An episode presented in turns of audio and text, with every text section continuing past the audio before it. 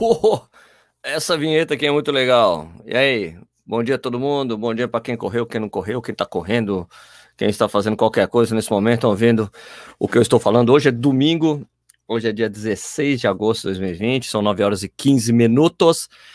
É, isso aqui é um resenha de domingo, que é o bate-papo que a gente faz sempre depois dos treinos que eu faço no Zwift.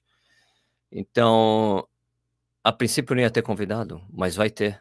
Vai ter, vai ter o Sidney Togumi, meu brother, vai entrar aí para nós trocar uma ideia. O Sidney Togumi manja tudo de corrida de montanha, dessas coisas tudo, o cara é foda, acabou de lançar um livro, a gente vai falar sobre o livro também. Mas antes dele entrar aí, que tô só, só esperando ele entrar, pô, então, corri na rua. Na rua, mais, mais, especi mais especificamente na, na estrada. Ó, vai entrar o Togumi. Então, Togumi. Bom dia. Bom dia, Sidney Togumi. Tudo bom bem? Bom dia, Sérgio Rocha. Eu tô bom, e senhor? Deixa deitadinho o seu celular aí, que fica mais melhor para nós. Aí. Assim? Pronto. Isso. A gente vê toda a sua beleza aí. Vixe, aí vai. Ferrou. Opa! Olha, segura aí. Ô, ô Togumi, eu tava, eu, ô, Togumi é, antes, de eu, antes de eu te apresentar aí, eu tava falando aqui com a galera que ontem foi o primeiro dia depois de, cara, uns três meses, três meses e meio que eu voltei a correr sem ser na esteira, cara. Eu vi que você postou.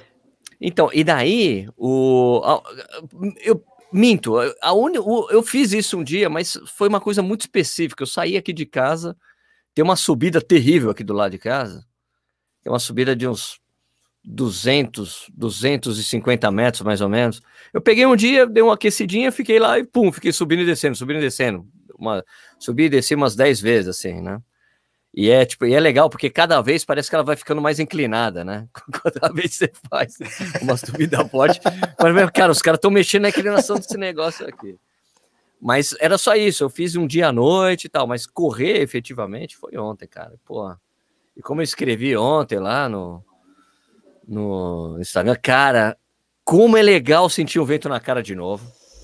Né? E aqui é. em Jundiaí venta pra cacete. E é uma delícia sentir esse vento. E outra coisa, a conclusão que eu cheguei que realmente não dá para correr de máscara, velho. Dá, dá. É. Dá, dá, mas é, não, não dá. não dá, mas não dá. É, ontem, ontem, ontem teve o lance da ON e aí eu fiz um, para mim caiu para eu fazer 5K forte, né? E Sim. aí aquele lance, máscara, sem máscara, onde eu vou, é, se eu for no lugar eu quero ir muito cedo, enfim. Aí perdi a hora e era 9 horas que, eu, que a gente tinha que correr. E eu falei, bom, vou na esteira aqui do prédio. E, e, a, e a regra do meu prédio é que ainda, mesmo na esteira lá da, da academia, tem que correr com máscara. Aí pedi oh. permissão para correr sem máscara. Ok, eu falei, não, eu vou gravar e tal. Deixaram eu fazer o teste sem máscara, beleza. Mas, cara, é, hoje eu estou na casa de uns amigos aqui na Aldeia da Serra, que é, é, é a única, única vez da semana que eu corro sem máscara. Aí, porra, aqui chovendo, eu saí com um pouco de chuva, mas para aproveitar de correr sem máscara e com o ar um pouco mais úmido, né? Porque esses dias em São Paulo tá muito seco. Tava muito seco, né? Aqui em Jundiaí eu tava correndo na, na esteira aqui, que é uma coisa que eu faço todo domingo, né? Eu corro pelo Zwift, faço a transmissão. É, quando eu terminei, eu falei, cara, tá chovendo, porque eu não tava escutando, eu fico escutando um som correndo, vendo o Swift e fico falando lá, né? Com as é, pessoas, né? De tá alguma forma. Tá, Começou tá a chover, melhorou, né? Porque tava complicado mesmo, cara. Mas, ó, Togumi, pô, fui lá, e, e, aquela coisa, né? Eu peguei essa, eu comprei a, a, a tal da Blackbird, né? Porque eu, eu conversei, eu, conversei com algumas pessoas, daí eu conversei com o Cláudio Castilho, né? O Claudião falou assim, ó, Sérgio, eu usava buff, tem um aluno que conhece o cara Blackbird e falou que a máscara é boa, pedi pro cara mandar para mim, eu usei, achei melhor do que o buff, e meus atletas estão usando. Né? Eu falei, porra, então vou usar, né? Porque. E, e assim, dessas máscaras que eu já usei para correr, de testes e tudo mais, essa é a única que não dá vontade de você pegar nela, assim, para mexer, para você ah. reacertar. Ela fica de um jeito no rosto que é incrível. Ela fica. Tum, ela fica parada. Aliás, ela que tem um visual mais legal. Você parece o Hannibal sabe? Do Silêncio dos Inocentes. Porque é, meu, é um visual bem bem agressivo, assim. Eu gostei, assim. Meu passado punk rock gostou disso. Eu correndo ontem de boné, assim, para trás, óculos escuros e aquele negócio. Nossa, deve ter sido um visual bem agressivo para a pessoa que tava vendo. Na, na, normalidade anterior, as pessoas ficariam um pouco receosas. Muito assustadas. É, bem assim, os que o pessoal ia passar longe de mim, né? Mas aí eu falei, pô, fui correndo com ela, falei, nossa, realmente é uma máscara legal. Realmente não dá vontade. Ela não, ela não faz, ela não tem, ela não, ela não engruvinha, porque ah, ela é feito de okay. neo, ela é feito com é de neoprêmio, neoprêmio fino, tá? Não é o porque tem os neoprêmio mais grossos que deixaria a temperatura insustentável. Mas é um neoprêmio fino e ela fica bem pre... bem de um jeito, cara, que tipo, você não incomoda o nariz, ela não fica indo, indo e voltando assim, né? Tal. Então, ela é tipo, ela é confortável de usar nesse sentido. Então ela não incomoda, você não fica com vontade de pegar, ela fica presa direitinho, ela prende pelo no pescoço, por isso que parece o Hannibal, porque ela tem um pre... ela fica tipo uma coleirinha aqui e a parte de cima é muito legal, cara, é um visual muito louco. Assim. Legal, curti. Mas daí eu tava pela primeira, eu, eu peguei uma, isso é uma coisa que vocês que correm na montanha têm um puta hábito, mas eu não tenho né, de correr com coisas para beber junto comigo, porque eu uhum. nunca fiz isso, porque eu odeio fazer isso. E, e aqui em Jundiaí, os caminhos que eu sempre fiz, é uma, é, eu sempre fiz uma coisa que agora nu, nunca mais vou poder fazer, que é bebedouro da bebedouro, beber água em bebedouro. Ah. Não dá ah. mais para fazer. Aliás, porque os bebedouros estão todos fechados hoje em dia, mas eu, eu corria, o, o, meu caminho tradicional em Jundiaí, que é um caminho que eu faço que tá, dá mais ou menos 12, 12 km e meio, ida e volta, indo e voltando, deu 12 da cá, dá isso. Tem, uma, tem a rodoviária de Jundiaí. Eu entro na rodoviária de Jundiaí, bebedouro, blá, blá, blá, aguinha, continuo correndo. Daí, no, um pouco, tipo, no meio desse, tipo ali, no quilômetro 8, 7,5, tem o, o Boulevard Becofino aqui em Jundiaí, quem mora em Jundiaí conhece, fica na Avenida 9 de Julho, do banheiro, perto do próximo ao banheiro do Boulevard, tem mais uma água. Eu vou lá, uh, golinho, glu, glu, glu, e vou embora. Isso quando eu tô com sede mesmo, quando tá muito quente, ó. Porque tem dia que. Né? Às vezes, quando a gente. Aliás, às vezes, quando a gente tá muito bem condicionado, a gente nem precisa beber água quando corre 10 km, né? A gente sabe disso. Mas, tendo água, ah, vou dar um golinho d'água, é, custa nada. Glu, glu, Por que não? Beleza, né? Tá ali, né? Grátis. E outra coisa que eu fazia também, Togumi, que eu, voltei a fazer de um tempo para cá, que foi uma coisa assim, por que, que eu nunca fiz isso? Porque eu tinha feito um caminho, foi um treino que eu fiz para uma, uma maratona que eu corri, um treino de 30 quilômetros. Eu não sei se já ouviu falar na estrada dos Romeiros saindo de Jundiaí.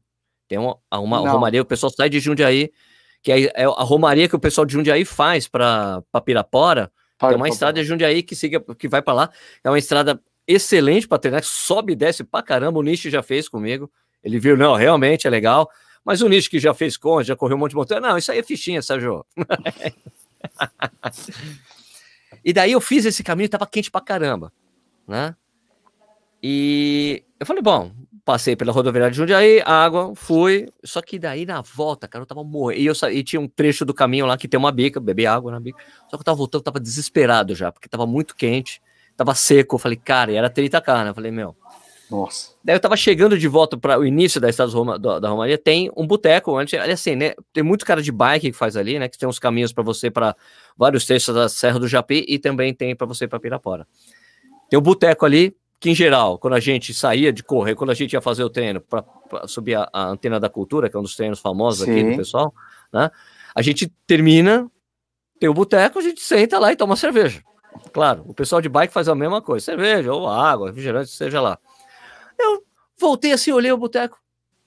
Falei, cara, por que que eu nunca fiz isso? Parei, me dá um copo d'água. O cara, claro, porque eu claro. tava sem dinheiro, né? me dá um copo d'água. Eu falei, cara, eu nunca fiz isso. Por que, que eu nunca fiz isso?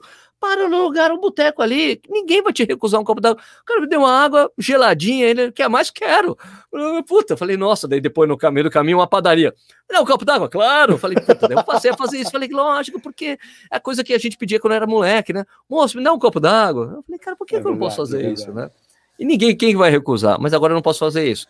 Né? E tudo isso que eu estou falando, essa, esse rodeio todo aí, Togo, é para falar que eu tinha um tempo atrás, eu fui na Decathlon e comprei um coletinho, é um colete Um colete super simples que você encaixa duas, ah. duas garrafinhas de 250 ml, daquelas flexíveis, né? Que foi uma invenção da, da Solomon, né? Que da foi a primeira que fez com que fez com pro, pro garoto pro lá, Killian, o, pro Killian. pro Killian. Foi uma ideia do Killian, meu, eu quero uma coisa flexível, não quero uma garrafa dessas duras. Os caras, daí agora, lógico que todo mundo foi atrás, aquilo lá tal.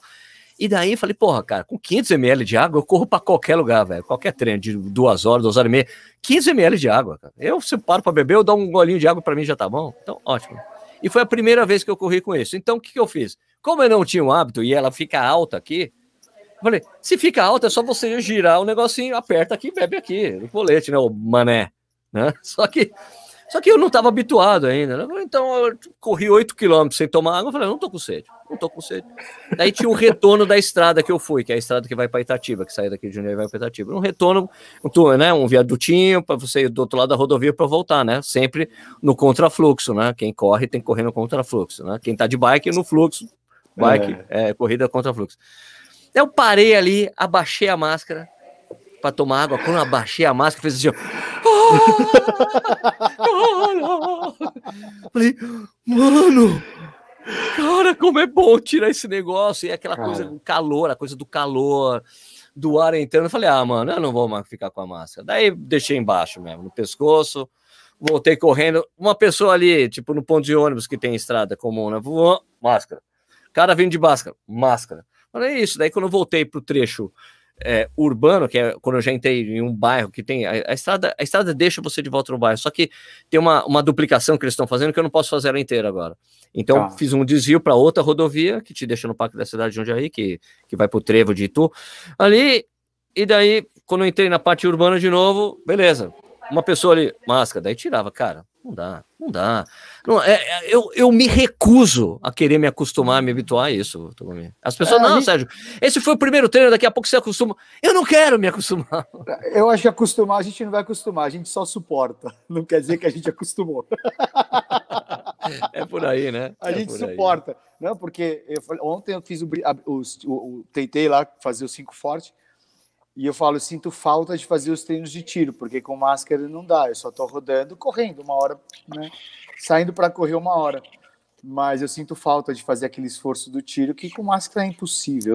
Eu, eu testei, né? eu testei um dia, eu saí para, eu fui num domingo, seis horas da manhã, eu fui ali na frente do Legislativo, em frente ao Circo Militar, e ali tem uma reta de 300 metros. Eu sim, falei, vou fazer, uns, eu vou fazer os tiros aqui. tinha ninguém, eu falei, vou de máscara. Eu queria testar e eu tava com uma máscara das uh, descartáveis, de TNT tá. duplo e tal, não sei o quê. Sim, sim. É. Chegou no quinto, já não dava, porque ela já estava úmida, claro, e ela grudava na minha boca, mas não era só grudar. A, o suor, a, o suor, ela, é, é, ela, ela entra nos espaços onde o ar passava do TNT e fica com água. Então era um plástico. Eu me sentia no Tropa de Elite saindo com o saco na cabeça, puxando. Pelo amor de Deus, é isso, né? É, eu me senti ali aquela cena do Tropa de Elite. Então não dá para fazer tiro. Então eu não tenho feito. Mas, enfim, a gente não vai acostumar. A gente só vai suportar por um tempo correr com a máscara. Olha, eu vou dizer assim que, que países que têm um hábito mais é, comum de prática de outros esportes sem ser o futebol, eles têm uma legislação muito mais coerente. Eu não quero, eu, eu cara, eu entendo que é lei, mas, velho, não dá. Ó, por exemplo, tem os vizinhos aqui de baixo, os, os vizinhos do sul ali, Argentina. Além em Buenos Aires é o seguinte, para quem quer praticar exercício, que eles voltaram a abrir os parques para as pessoas praticarem exercício. Seguinte, ó, se você for caminhar, caminhar de máscara. For andar de bicicleta, máscara. For correr, pode ser sem máscara. É para ser sem máscara, correr. Entendeu? Assim, vai de máscara até o local. Na hora de correr, tira. Parou de correr, máscara. É, eu tenho um amigo, é, não sei se você conhece, você conhece o Cássio Politi? Não, o Cássio não. não. Carlos Politi é um cara que foi muito presente no, no, mundo da corrida na época da que a ex que estava ali naquela coisa, aquela dominação mundial no Brasil, sabe? Quando eles fazendo, porque teve, já teve a dominação mundial da, da Mizuno no Brasil, né? E depois a gente teve a dominação mundial da, da, da ASICS, porque era impressionante, porque nem a Adidas nem a Nike conseguiram essa coisa absurda que a, que a, que a, que a ASICS e a Mizuno conseguiram aqui no Brasil numa época. Assim, era impressionante, era uma coisa louca, assim, não é? Uma coisa extensiva, era coisa porque tinha prova, além dos produtos, tinha as provas e, a, e ainda tinha uma a coisa agressiva da ASICS, assim, que era que não tem paralelo no mundo, essa agressividade de marketing, né? De marketing. você é quem seu tempo de você, sabe? Ah. Você, é, você é quem seu tempo de. Daí as pessoas, me lembro das pessoas revoltadas, o que, que é isso? É um absurdo. e, mano, isso, nossa, os caras dominaram, assim, dominaram, né? Era coisa, coisa tipo, era coisa, coisa da Andrea Long, que, que era gerente de marketing, que tinha essa coisa, meu, ela vinha do, do mundo da publicidade, ela tinha essa coisa agressividade e, meu, e deu muito certo, deu muito certo. Né? É... Por que, que eu tô falando isso mesmo? Ah, tá. Desse meu amigo tava. Ele, ele, ele, esse cara, ele era o, o âncora das, é, da, das palestras que tinham na Expo da ASICS. Ele era o cara que chamava, que conversava, tocava ideia, ele é jornalista, colega. E o Cássio tem um irmão que trabalha no Catar, né? Não vai se Catar, né? Então, ele trabalha numa multinacional lá e no Catar é o seguinte: se você for pego sem máscara em qualquer lugar, é uma multa tipo de 15 mil dólares, um negócio assim. Uma, uma multa absurda. Eles têm um lance de rastreamento que todo mundo tem que estar tá com um aplicativo no celular. Com esse aplicativo ativo. E esse aplicativo, ele fica com esse com, com Bluetooth ligado o tempo todo. Então chega um policial, com licença, mede sua temperatura. Esse, quando ele vai medir sua temperatura, o aparelho dele automaticamente se conecta ao seu celular. E vai passar para o seu celular a sua temperatura. Plau. Se der tipo 37, deu 37, faz. Soa um alarme no seu celular. E o celular, o celular, o seu, o seu aplicativo vai para o vermelho. Isso significa que você tem que ir para sua casa ficar de quarentena. Caraca.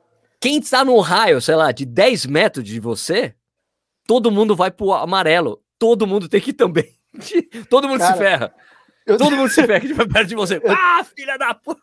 Eu tô imaginando aquela cena do você do, do Monstros S.A. que aparece o e aí quando aparece a meinha nas costas, é todo isso. mundo pula em cima. é isso. é tipo isso.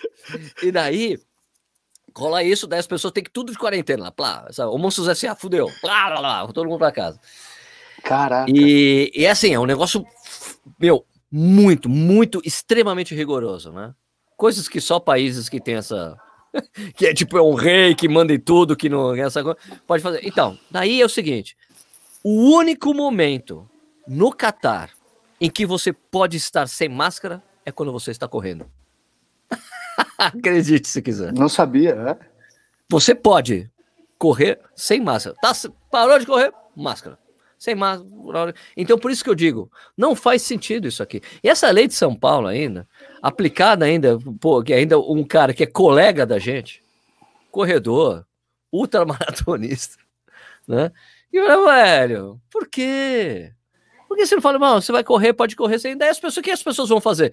Quando elas estiverem correndo, elas vão estar abaixando a máscara, elas param de correr, coloca a máscara. Poxa, é uma coisa tão óbvia.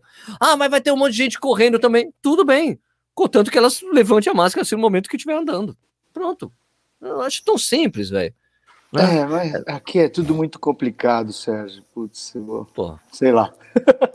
muito complicado, cara. A gente não segue regra nenhuma, seja para um ou para outro. É mas é só multar, mas no Brasil só funciona não, não, com então, multa. Mas é isso. É só funciona com multa. Por exemplo, o maior exemplo para mim é a faixa de pedestre em São Paulo. Tem que respeitar, os caras não respeitam, eu vou multar. Opa! Opa! Minha, a minha, a, essa minha iniciação na cartolagem, uma coisa que a coisa que eu mais aprendi é que a gente não deve criar uma coisa, uma regra no regulamento se a gente não vai fiscalizar. Tá, entendi. entendi a gente, eu entendi. aprendi isso. Ah, vamos colocar porque o atleta não pode fazer isso. Mas e se a gente vai conseguir fiscalizar se ele vai fazer ou não? É, não dá. Então não vamos colocar a regra, porque aí. Tá, verdade, verdade. A gente vai criar um problema. Mas só basta colocar o policiamento ostensivo na rua e faz isso, né? Máscara! Simples. Máscara! Né? Tá sendo assim lá no Ibirapuera, tá assim, né? Amigo, máscara. Né? Tem nego correndo é... máscara. Ó, amigo, coloca a máscara agora. Ponto. Coloca. Enfim. Mas. Bom, Togumi, você lançou um livro, né? Não, mas peraí, vamos falar primeiro quem você é direito, vai? a gente já começou o papo aqui, vai, vai que os caras estão os cara me vendo na live contigo e tá achando que o Nishi tá quem um é esse japonês aí? é, é, o Nishi, o Nishi mudou, né? Olha o que a pandemia fez com o Nishi. o Nishi tá diferente hoje. É, aconteceu alguma coisa com o Nishi. É, o Nishi ficou doente, olha como ele ficou. Pegou Covid, você recuperou. COVID. Bom, eu tinha falado que eu ia conversar com você, né? Mas, pô, tô com... se apresentou aí para as pessoas, por favor. Putz, eu, meu nome é Sidney Togumi, eu sou treinador de, de trail, de trilha montanha já há um tempinho. Uh, tive já a oportunidade de fazer várias provas aí, uh, Ultra Trail do Mont Blanc, Tour Giants, Patagonia Run, La Mission. Me aventurei em ser é, organizador de eventos, de provas do La Mission aí por dois anos. Aí eu entendi que uh, meu estômago não é para isso. Complicado, né? que meu estômago é mais para ser treinador mesmo. em 2016 tive a primeira oportunidade de de organizar uma equipe do Brasil para ir para o Mundial, e aí desde então eu faço esse trabalho também junto de consultoria para a Confederação Brasileira de Atletismo, virando. É, é o que o, o, o, Zé brinca comigo, né? Que eu tô, tô, tô ficando velho mesmo, porque tô virando cartola, então. Zé, Zé Virgínio, Zé Virgínio. Zé Virgínio. Né? E aí. E também, aí em cima disso, também de cartolagem, desde 2017 é, eu tenho uma, eu sou representante da ITRA aqui no Brasil. Né? A ITRA é a International Trail Running Association, hoje partner técnico da WA. E me atrevi aí a escrever esse livro. Desculpe os escritores de verdade. Mas, é, cara, como é, que foi o impacto aí do, do, cancelamento do Mundial? Era, já era o Mundial de ultramaratona, já estava previsto, né? Já estava previsto, o Mundial de trilha e montanha nem teria esse ano. Uh, de, não, de trilha teria, mas não, desculpa, ao contrário, de montanha teria, de trilha não. Já era previsto pela WA, a gente só teria só terá só já, desculpa, só teria mundial o ano que vem, mas ainda não está confirmado. Ah, estamos como todos os outros esportes, né? Tentando se adaptar. Nem os Jogos Olímpicos eu acho que ainda estão garantidos em 2021. Né? Concordo, concordo com você. Qual que foi a importância de, da, da ITRA, dessa dessa incorporação da finalmente da antiga IAAF, agora WA, do das ultramaratonas, né? Porque era uma coisa que tinha recorde de 100 km, mas era uma coisa blá, blá, blá, mas agora tipo tinha um reconhecimento do que acontecia, mas não tinha uma um vai uma presença ostensiva da, da confederação. É, é que assim, né? Na ultramaratona, é, que, que são é, existe, é um problema isso, porque a gente vai falar assim, ultramaratona e ultra trail, né? Um, aonde se classifica, vamos pegar uma prova uh, BR-135. Se ela entra com uma ultramaratona ou se ela entra com uma prova de ultra trail. Né? Existe um overlap. Teoricamente, ela caberia tanto numa, em uma quanto outra. Mas nos eventos oficiais, WA ou IAU, né, uh, as provas têm que ser em loopings. Então, por exemplo, uma prova de 100 km de ponto a ponto, ela seria provas de trail em evento oficial. Uh, se ela fosse em, em 10 loopings de 10, aí ela caía pra, cairia para ultramaratona. Uh, e na ultramaratona as provas não podem ter altimetria, né? não pode ter um acúmulo muito grande, tem que ser o mínimo possível. Tá. É, é o que diferencia um e outro. É, até quem faz esse trabalho junto com a na confederação uh, na CBAT para as provas de ultramaratona é o Oscar Susso e, e nas provas de trilha sou eu. Na trilha e montanha a gente vive desde 2016 um momento assim ainda muito de transição, né? A, a, a, a WA ela colocou sobre, ela assumiu que que as provas de acima de 42k e, e com grandes altimetrias, era atletismo também. E aí, só que aí a gente não sabia o que era um, o que era outro, aí ficamos dois anos praticamente na ITRA junto com a WA, diferenciando dentro da regra o que é um e é outro. E, é legal isso. É, porque assim, não sei se você sabe, Sérgio, mas Uh, dentro da WA e aí dentro das confederações nacionais ou federações nacionais, existe corrida de montanha e existe corrida em trilha. São disputas diferentes. Tá. É, porque a corrida de montanha já está dentro da WA uh, há mais de 15 anos. Por exemplo, na época que a prova, a Copa Paulista de, de Montanha do Fábio, tinha algumas etapas que eram é, de, é, chanceladas como Campeonato Brasileiro, onde esses atletas selecionados iam para um campeonato sul-americano, tipo Naval já foi, acho que o Celinho já foi. Esse campeonato sul-americano era de corrida de montanha. Não, porque e corrida de montanha é provas até 42 quilômetros, Uh, e você não pode ter equipamento. Então você não pode ter a mochilinha de hidratação, não pode usar bastão. Não é autossuficiente é, aquela coisa. Não, é isso, não tem autossuficiência. E isso já estava sobre o guarda-chuva da WA há muitos anos.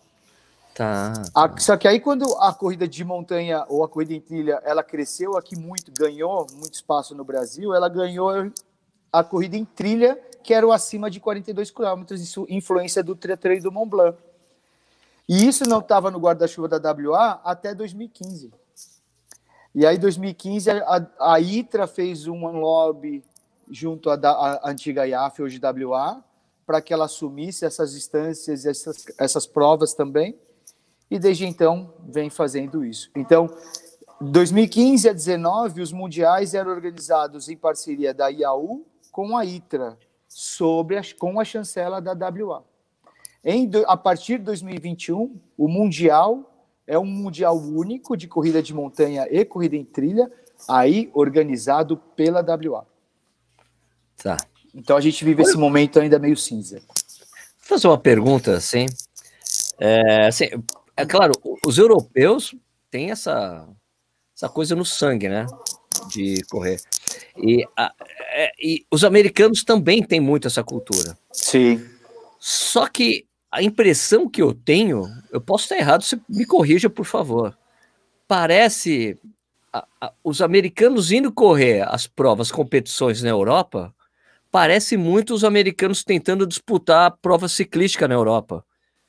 É, tipo, eles são bons, mas é, parece que o nível é atlético é outro, ou é isso, essa é impressão que eu tenho, ou eu estou errado? Não, não tá. É muito, é muito louco. Por exemplo, são duas escolas bem diferentes, né? A, a escola americana ela tem muita influência da, da corrida de montanha. Você pode ver os americanos regatinha, shorts, tênis, garrafinha na mão, né? Por quê? Porque na, na corrida de montanha a autossuficiência ela não pode. Então o cross country americano é muito forte. Tá. E aí do cross country vai para a corrida de montanha com pouco equipamento. E, e, e, a, e, a, e no, na Europa, vai muito as provas mais longas, onde a autossuficiência é característica, então os caras estão ali uh, mais equipados, né, mais, com mais, é, mais equipamentos mesmo. Enfim. E aí você pega um grande atleta americano, Jim Weasley, que estava até quase, ele estava, acho que ia participar do trial americano para Tóquio 2020 para maratona. E é um dos, e é, e é um dos melhores corredores de trilha lá de montanha. Se deu bem no Tatreiro Mont Blanc? Sim, mas ainda não fez uma prova espetacular, né? Ainda não fez um pódio de primeiro lugar no 100, no 100 milhas, que é uma das distâncias dele. Enfim. Aliás, é... tem uma é. história muito divertida dele, que eu li assim. Ele falou assim: ele olhou. É, essa história eu acho sensacional. Sensacional, porque assim, ele, ele decidiu tentar os trials porque por, baseado no tempo médio em que os atletas tinham conseguido entrar no, no ciclo anterior é. dos jogos. Ele falou: porra, eu consigo fazer isso. Porra, 12 10, 12 11, porra, cara, eu consigo. E ele realmente tem condições. Ele é um cara realmente diferenciado, né? Sim, se eu não me engano, daí, só que daí entrou o fator Vaporfly, daí fudeu. cara, ele, porra, eu, eu, eu lembro dele falando, pô, mas não tinha esses tênis antes, né? Porque mudou completamente o jogo. Daí era um nego fazendo 12, 7, 12, 8, 12, 9, é... tudo abaixo de 10. Ele, aí não dá. Aí eu não ele, consigo. Se eu não me engano, ele tem 1 e 2, 1 e 3 de meia. Sim, ele tem um tempo muito bom. É um tem, tem passo, tem passo. Então, assim, é, a gente tem, tem o Zac Miller também, que é um trator Só que ele é muito louco, né? Até a gente, semana passada, eu dei um, um a gente deu um curso para formação de treinadores de trail e, e o Guilherme D'Agostini de Uberlândia deu o curso junto comigo. E ele apresentou um, um artigo que a estratégia de prova está uh, muito ligada ao QI. Existem alguns artigos científicos explicando isso e tal. E aí a gente brincou com o Zac Miller, porque o Zac Miller é um cara que larga no cabo torcido o tempo todo, desde, o, desde a largada, e vê onde acaba. E ele, ele, ele quebra. Então, e a gente falou, o QI dele deve ser baixo, nós brincamos no curso, né? em, em 2018, no campeonato, no campeonato mundial na Espanha, eu estava no quilômetro 61 e, e era um, um, um, mundial de 85 quilômetros com, com 5 mil de ganho, largando Vixe. embaixo largando embaixo e terminando em cima. A prova era em serrote subindo. Meu e eu estava no quilômetro 61 e o Zac Miller chegou em primeiro lugar nesse posto de ajuda. E ele chegou no posto americano e falando para os técnicos americanos: joga água na minha cabeça. Ele comia que nem um louco, jogava água. 30 segundos depois entrou Luiz Alberto, Hernando, o espanhol, sereno, e ele começa a ficar desesperado. E, cara, ele os dois saíram juntos e ele terminou, faltava 20k para acabar a prova. Tudo bem, 20k ainda é muita prova, né? Subindo ainda. E ele terminou em nono lugar. Ele quebrou. Ele quebrou. quebrou. Então, assim, não sei o que falta para os americanos fazer um. Por um outro lado, um pouco uns anos atrás, a gente tem a Rory Bose, que era da, da North Face. Essa menina já foi campeã dos 100 milhas lá, né? Então, mas os masculinos acho que ainda falta um pouco lá, talvez. o, Killian, Cara... o Killian já foi para os Estados Unidos e já ganhou lá. Falta algum americano ganhar na Europa. É, o Killian falou, dá licença, Western States, é, tá bom, States. vamos aí. Ganhou. ah, é assim, então. Até, aliás, aliás, o Killian é um cara que não usa muito essa autossuficiência, né? Em provas. Nada as provas que tem, que precisa autossuficiência, ele é um cara que vai embora, porque também é um cara meio é, fora da curva total, né? É, ou, ou, ele usa, né? A autossuficiência dele é tão pequena que ele precisa que, que cabe Impressionante. no bolso de shorts dele, né? É, mas isso aqui, beleza. É, mas tem uma história do Killian, né? Do Killian que quando antes de ele correr o primeiro torneio do Mont Blanc, ele foi fazer o percurso sem nada. Ele não levou nada e ele foi fazer a volta porque ele queria entender o que ele poderia consumir da natureza, a água, enfim. Para ele é um cara muito louco possível. mesmo. Ele, ele é, é, um cara muito louco. Ele é, muito é, louco. ele é do mesmo planeta. Ele, ele é do mesmo planeta do Phelps, do Usain Bolt. Sim, sim, sim, sem dúvida, sem dúvida. Michael Jordan. Ele é desse mesmo planeta. Não dá para não dá para gente usar como referência para nada é também um cara criado na montanha, que nasceu na montanha, com montanhistas, um cara que tem uma relação. É, é, é, uma coisa meio louca, né? Porque a relação que ele. É, parece uma coisa babaca a gente falar isso, né? Ele tem uma relação com as montanhas, mas é de verdade, né? Eu me lembro é, de ter lido um é. texto de um cara que falou: cara, treinar com Kenny é uma coisa muito louca, porque você tá correndo, de repente ele para e abraça uma árvore, ele coloca a mão, ele passa, é. ele coloca a mão na vegetação, ele tem uma relação com a, com a montanha que é meio, meio louca, assim, né? Uma coisa meio transcendental, assim, né? É, e, e, quem, quem eu recomendo, tem os filmes dele no Summits of My Life, no site Summits of My Life, ele tem quatro filmes, se não me engano, e dá para entender um pouco disso. É baratinho, os filmes não são caros e vale a pena porque dá para pegar um pouco dessa. E ele, aonde ele mora, num dos filmes mostra onde ele mora hoje com a, com a Amelie. E, cara, eu acho que para ele comprar pão, ele faz dois mil positivos na volta. É um treino, é uma, tudo é treino. É uma casa no meio de uma montanha, cara, e não tem nada. E, é alto lugar. Então, é, é, ele é um cara que desfruta. É, é, não é que ele nem desfruta, né, cara? Ele precisa daquilo. A raiz dele tá ali. Não, não. não, não consegue ficar em outro lugar. Tugumi, esse livro aí, cara, conta a história pra gente. Ah, eu como um bom japonês, né, Sérgio, eu fiz do contrário, né? Sempre quando um, um escritor né, ter, termina uma obra, um livro, depois, quem sabe, vira um filme. Eu fiz o doc primeiro e aí depois o doc eu resolvi escrever o livro. Fiz o caminho fiz o reverso. Contrário. É, eu fiz o caminho reverso. Cara, é uma coisa assim, que eu, que eu nunca tinha pensado, algumas pessoas, pô, Togumi, por que, que você não escreve? Primeiro que eu não sei, assim, eu não, não, não sei lidar tão bem com as palavras, eu acho. Uh, apesar de gostar de falar, mas assim, na hora de escrever, nunca tinha imaginado. E aí, tá bom, vou me propus a, a escrever as histórias, mas eu não lembro de nada em ordem cronológica. De, nunca das provas longas eu nunca lembrei, mesmo nas provas de aventura que eu fiz, eu lembro das situações que eu passei, mas se você falar assim, mas isso foi no segundo ou no quarto dia, no primeiro dia, eu não vou lembrar. Eu vou lembrar que eu passei talvez no começo ou no final da prova, mas exatamente, ou se você falar, ah, aquela montanha, qual montanha que era? Eu também não sei. Então eu não consigo lembrar, nunca lembrei das ordem, da ordem cronológica das coisas. E eu falei, cara, não dá para ser um relato, porque não tem sentido, né? Eu relatar uma coisa sem ser na ordem cronológica. E aí eu falei, pensando, pensando, eu falei, tá bom, eu pensei, o que uma das perguntas que as pessoas me fazem é o que é difícil, o que não é. E aí eu falei, então vou pensar em alguns, uh, quais são os principais desafios do Thor.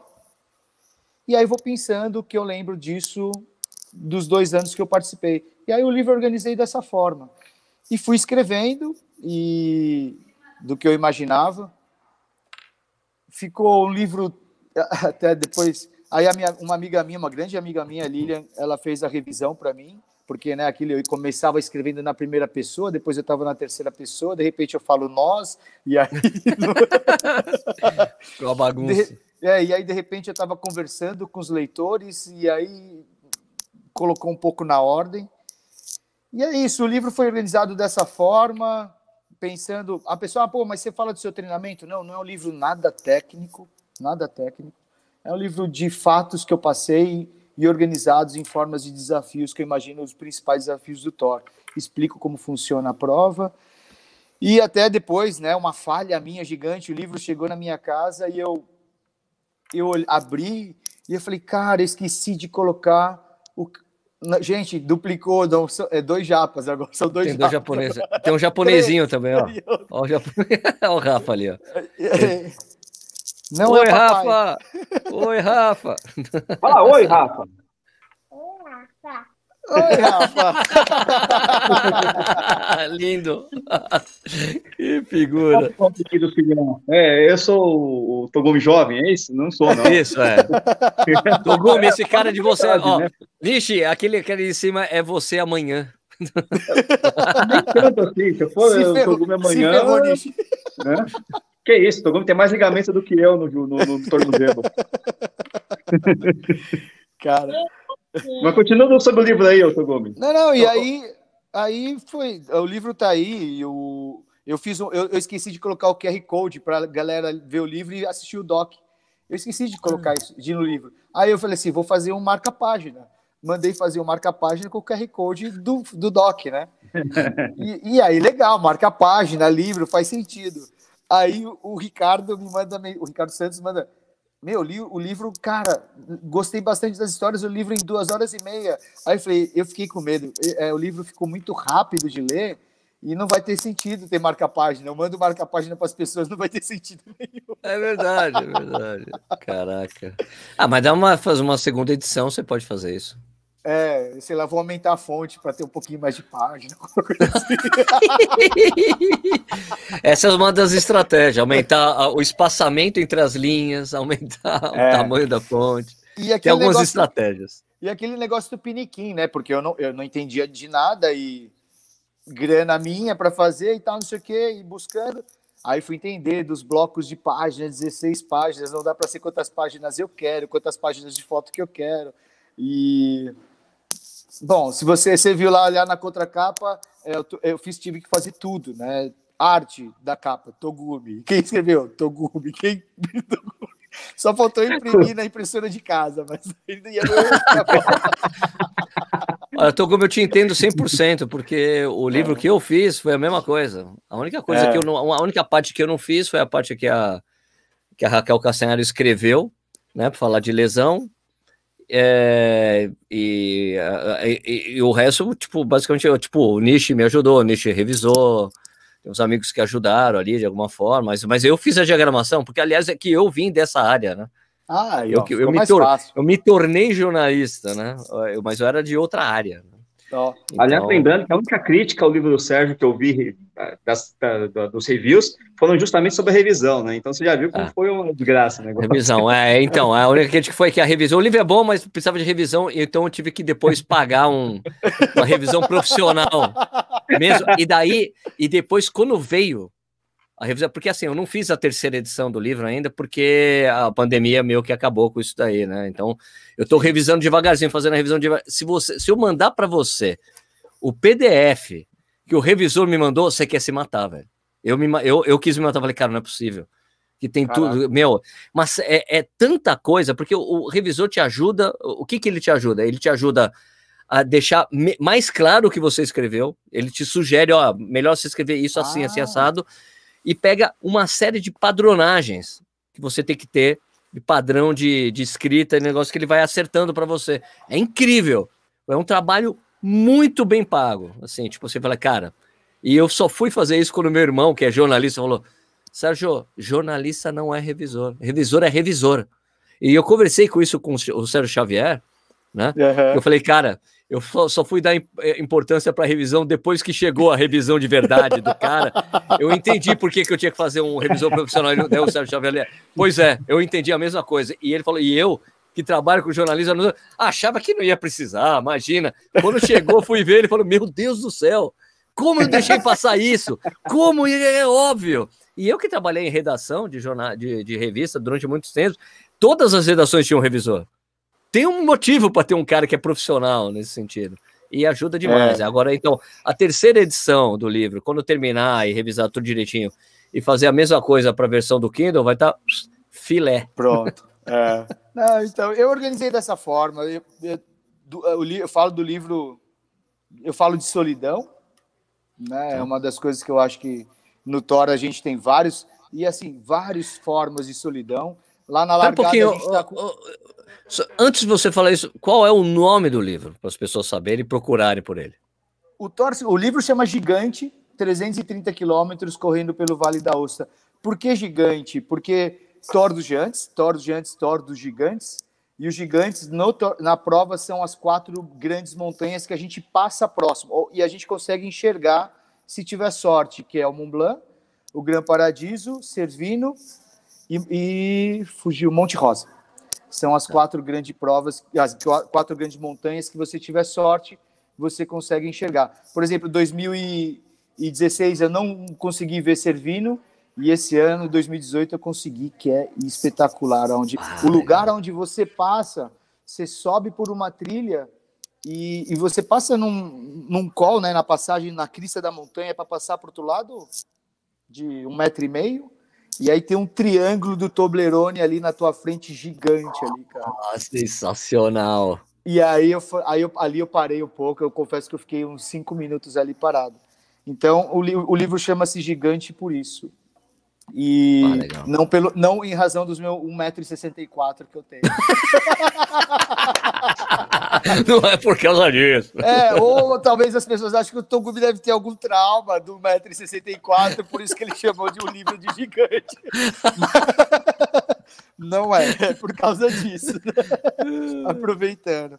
E, e aí, uma das coisas que eu falo é de solidão, né? E as pessoas, mas por que você fica muito tempo? A gente fica muito tempo sozinho, mas é, na largada você está com 850 pessoas do seu lado, mas numa solidão gigante, né? Para mim, eu estava com um monte de gente do meu lado, mas sozinho ali na prova e largando e nervoso, né? E aí as horas que a gente realmente fica sozinho e, e é uma da dificuldade, né? Para quem não está acostumado, é, quando a gente vai fazer treinos longos, né? Nós que gostamos de provas mais longas, tem, a gente tem que se dar bem, né? Porque conosco, conosco mesmos, né? Senão. É, a gente tá bem resolvida essa relação. Essa relação é, tem que estar tá bem resolvida. Senão, enfim. E aí, outras decisões. Uma das coisas que eu sempre digo que a coisa que a gente mais faz na vida é tomar decisão e às vezes a gente não quer. E na prova a gente tem que tomar algumas decisões e sempre torcer para ter boas decisões, né?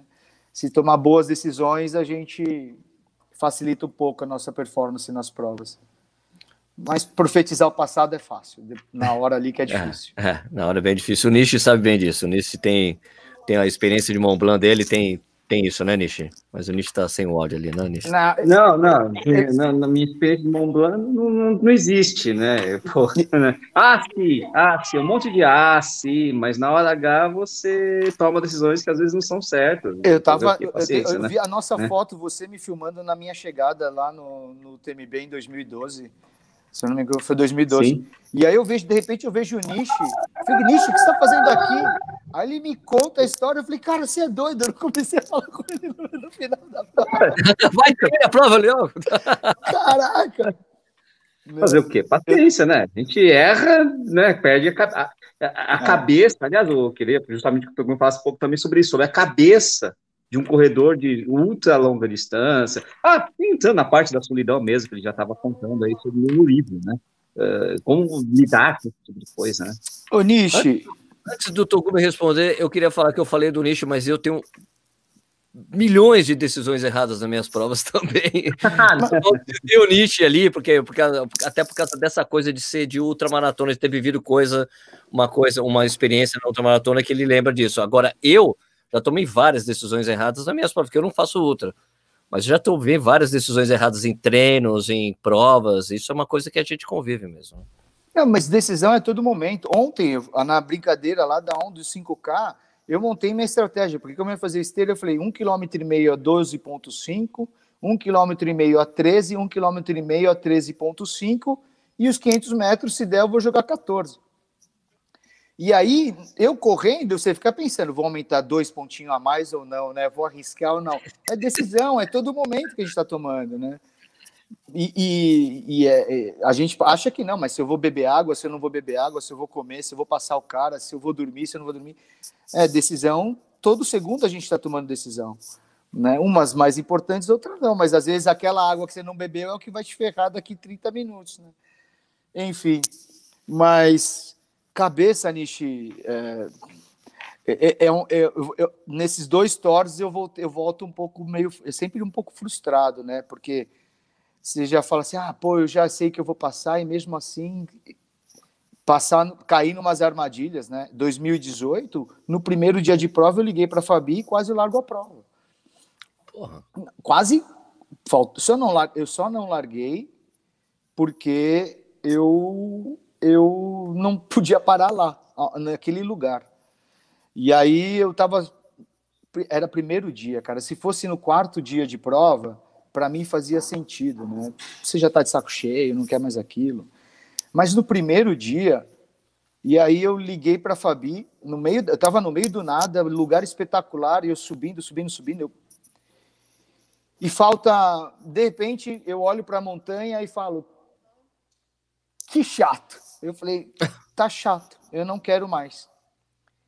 E aí eu, eu faço uns trabalhos com a Vânia, e a Vânia me ensinou vários exercícios, a Vânia Sierra, que é uma psicóloga, vários exercícios para você retornar pro prumo, né? E eu tentei vários e não conseguia. Aí eu comecei a ficar irritado. Eu comecei a ficar irritado por não conseguir fazer o que eu tinha que fazer. E aí eu comecei a sentir culpa porque a prova você precisa ser sorteado. Eu fui sorteado e não estou curtindo. Né? A Fabi não era a Fabi era para ter feito a prova o Tot Dress não pôde ir por causa do trabalho. E aí eu tô lá tendo a oportunidade e não estava curtindo, eu comecei a ter culpa por isso, cara. Aí aí eu falei, não aguentei, peguei o celular, liguei para a Fabi, ela, que foi? Eu falei, ah, tá chato e comecei a reclamar, reclamar, reclamar, reclamar, reclamar. Daí ela começou a falar tudo que eu falo para meus alunos, ela começou a falar para mim, falar para mim, falar para mim. não, vai para frente, vai para frente, não, não, não, você não pode decidir agora, que você fala. Não, tá bom, tá bom, tá bom. Aí eu desliguei, liguei para a Vânia, para a psicóloga. Aí a Vânia, oi, Sidney, Vânia, eu tô aqui no meio da prova, você precisa da sua ajuda, preciso da sua ajuda, não sei o quê. E aí eu juro para vocês que eu queria que ela falasse, Sidney, pensa na cor azul, bate palma três vezes e grita ha, que tudo isso vai passar. e tudo isso vai passar e você vai se sentir bem e aí você vai entrar na prova. Eu queria que ela fizesse isso comigo. Só que ela começou a, a me questionar, Sidney, mas se você não terminar, você não tem que, né? Você acha que as pessoas vão falar, você vai dar importância para. Começamos a fazer terapia. Nossa senhora, legal. E aí, enfim, desliguei e eu não tinha como não terminar, é, não tinha como eu desistir ali. E aí eu, um cara passou por mim e eu falei, você sabe se no próximo refúgio, no próximo posto, uh, é uma cidade grande ou pequena? Ele falou, não, é uma cidade pequena. Aí ele perguntou por quê. Eu falei, ah, não estou bem. Ele falou, take your time, né? Take your time. Se dê tempo e vai para frente devagar. Uau, Daí eu uau. falei, não, tá certo, é isso que a gente tem que fazer. E eu sabia que era isso que tinha que fazer, mas na hora é o que a gente está falando, né? Na hora não é fácil. e aí eu falei, vou para frente. Cheguei lá no, no, no, primeiro posto, no próximo posto, comi e eu falei, vou dormir, vou dormir uma hora e aí eu decido o que eu vou fazer. Dormi uma hora, acordei bem e saí. falei, vou tentar mais uma montanha. E aí vem os pensamentos. Putz, será que aquele pensamento ruim virá de novo? Não, não, eu não posso pensar nisso, porque se eu pensar, virá. Então eu não quero pensar nisso. E aí, de verdade, eu, eu tive isso, cara. E aí, enfim. E aí fui embora, terminei a prova. E as pessoas, tá vendo? Isso foi superação, você conseguiu se superar. Cara, na verdade, para mim, eu acho que eu tive sorte. Eu dormi e acordei bem.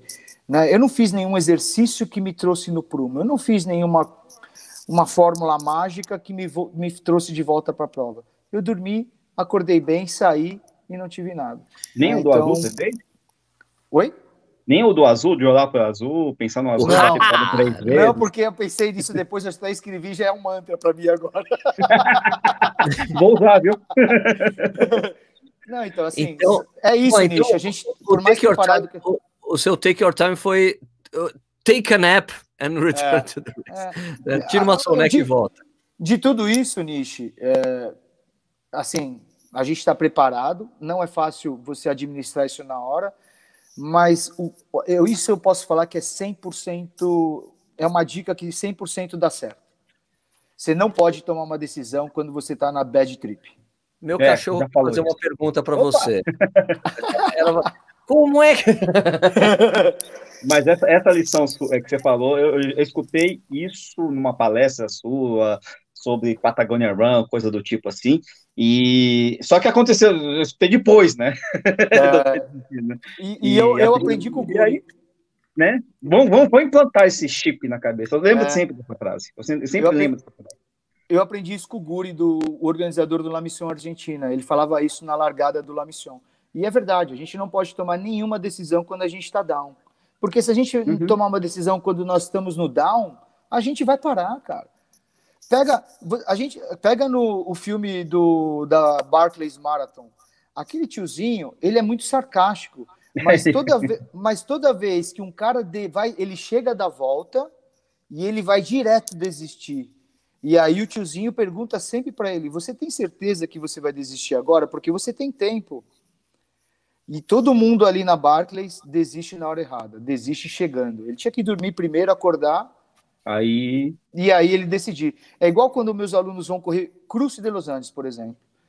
Eu falo, você tem que largar todo dia. Você pode desistir depois de uma hora depois que você largou, mas você não pode desistir antes de largar. Hum. Porque assim, é, você, meu, você terminou o primeiro dia, você tá mal, você tá destruído. Aí você vai largar, vai ter que dormir mal, come mal fica ali, aí vai lá, todo dolorido, tem que largar para mais uma etapa de 30K. Lógico que você está mal, você está cansado, você correu 30K no dia anterior. Se você desistir, larga daqui uma hora, larga. Você tem que largar a prova. E aí, se você desistir depois, ok. Você não pode desistir antes de largar. E é isso. É, no down, não pode tomar decisão. Fora essa técnica aí do azul e do ha, tem alguma outra que você, você pode Dá uma dica aí para quem está escutando, Togumi, algum, algum, ou algum tipo de atitude que você possa fazer nesses momentos? O que, uma coisa que a Vânia, uma que ela passa muito para a gente, assim, é, é, e não é uma mesma palavra. Você sempre tem uma palavra para te trazer de volta. Né? Sabe a hora que você está, ou que você está muito ruim, ou você dá uma viagem. Eu sou, eu sou aquela, eu fui aquela criança, eu sou essa pessoa, esse senhor que ainda quando passa, eu estou atrás do cachorro, aí de repente passa uma, uma, um passarinho, eu vou atrás do passarinho, aí vejo o sol, eu paro e vejo o sol, e aí depois, cadê o cachorro? Eu sou dessas pessoas, né? Então, é, eu, eu sempre tenho uma palavra, e às vezes essa palavra vem no meio da prova mesmo, é, que me traz de volta, sabe? Pra, ou para me concentrar em performance, ou, né? Olha, volta para a prova, ou para trazer meu humor de volta. Né? É, pô, Sidney, você está se perdendo um pouco, então você sempre tem uma palavra na cabeça e ajuda bastante isso. Tá, a pessoa tem que encontrar essa palavra aí. É, eu, não, teve um La Mission para mim que eu indo para a Argentina, tinha um, eu vi no rádio um cara cantando uma música que falava Se puede, se puede, e meu, toda a subida eu fiquei com isso na cabeça, eu ficava falando isso para mim, cara. Se pode, se pode, se pode. Parece um doido, mas assim. É, se, você, se, você, visse alguns comícios de políticos no, em países de língua espanhola, você não usaria isso, porque fica sim, se puede, sim, se puede, É o yes, o yes, é o yes we can, é. Sim, é, é, é, Então, assim, é uma das técnicas que a Vânia passa pra gente, né? É. Então, eu, é, o, funciona. Togumi, você não tem um livro para mostrar? As pessoas estão pedindo aqui. Mostra a capa aí, do livro. Aí. Eu vou mostrar, peraí. Capinha, põe a capinha lá, pô. Nishi, obrigado pela companhia hoje no Swift, hein? É, ô, oh, entrei finalmente, né? Olha lá o livro, olha o livro. Aí, peraí, deixa eu deixar foco aqui no Togumi, peraí. Olha a capa do livro. É... Essa aí, capinha... 300... Legal. Mostra aí o, o verso. Essa é a frase que Legal. Bacana. Não são seus treinos. Peraí, deixa eu ler de novo. Deixa eu ler, deixa eu ler de novo. Volta a ler. Não são os seus treinos, é todo o seu histórico de vida que te leva a ser um gigante. Gigante. Gigante. É, e essa frase veio do nada, viu, Sérgio? Eu, eu respondi, eu, eu, dei, eu não foi nada pensado. Na, no Cinesig, quando a gente lançou o doc, um cara me perguntou como é que se prepara para fazer uma prova como Thor. Né? Ele queria como treinar para fazer o Thor. E foi eu, e eu dei essa resposta assim, direto, né? Não pensei. E acabou ficando uma coisa muito legal. Muita, a galera curtiu. Ô, ô Togumi, agora me explica essa coisa aí, porque você mostrou aí o livro, tá, tem o On, né, de On Running, certo? Sim. É? Que... Explica essa relação agora do, do Togumi, trilha e On Running. A Running, pô, Suíça, a Running tem produtos de, de trilha? Como é que surgiu essa relação de vocês aí?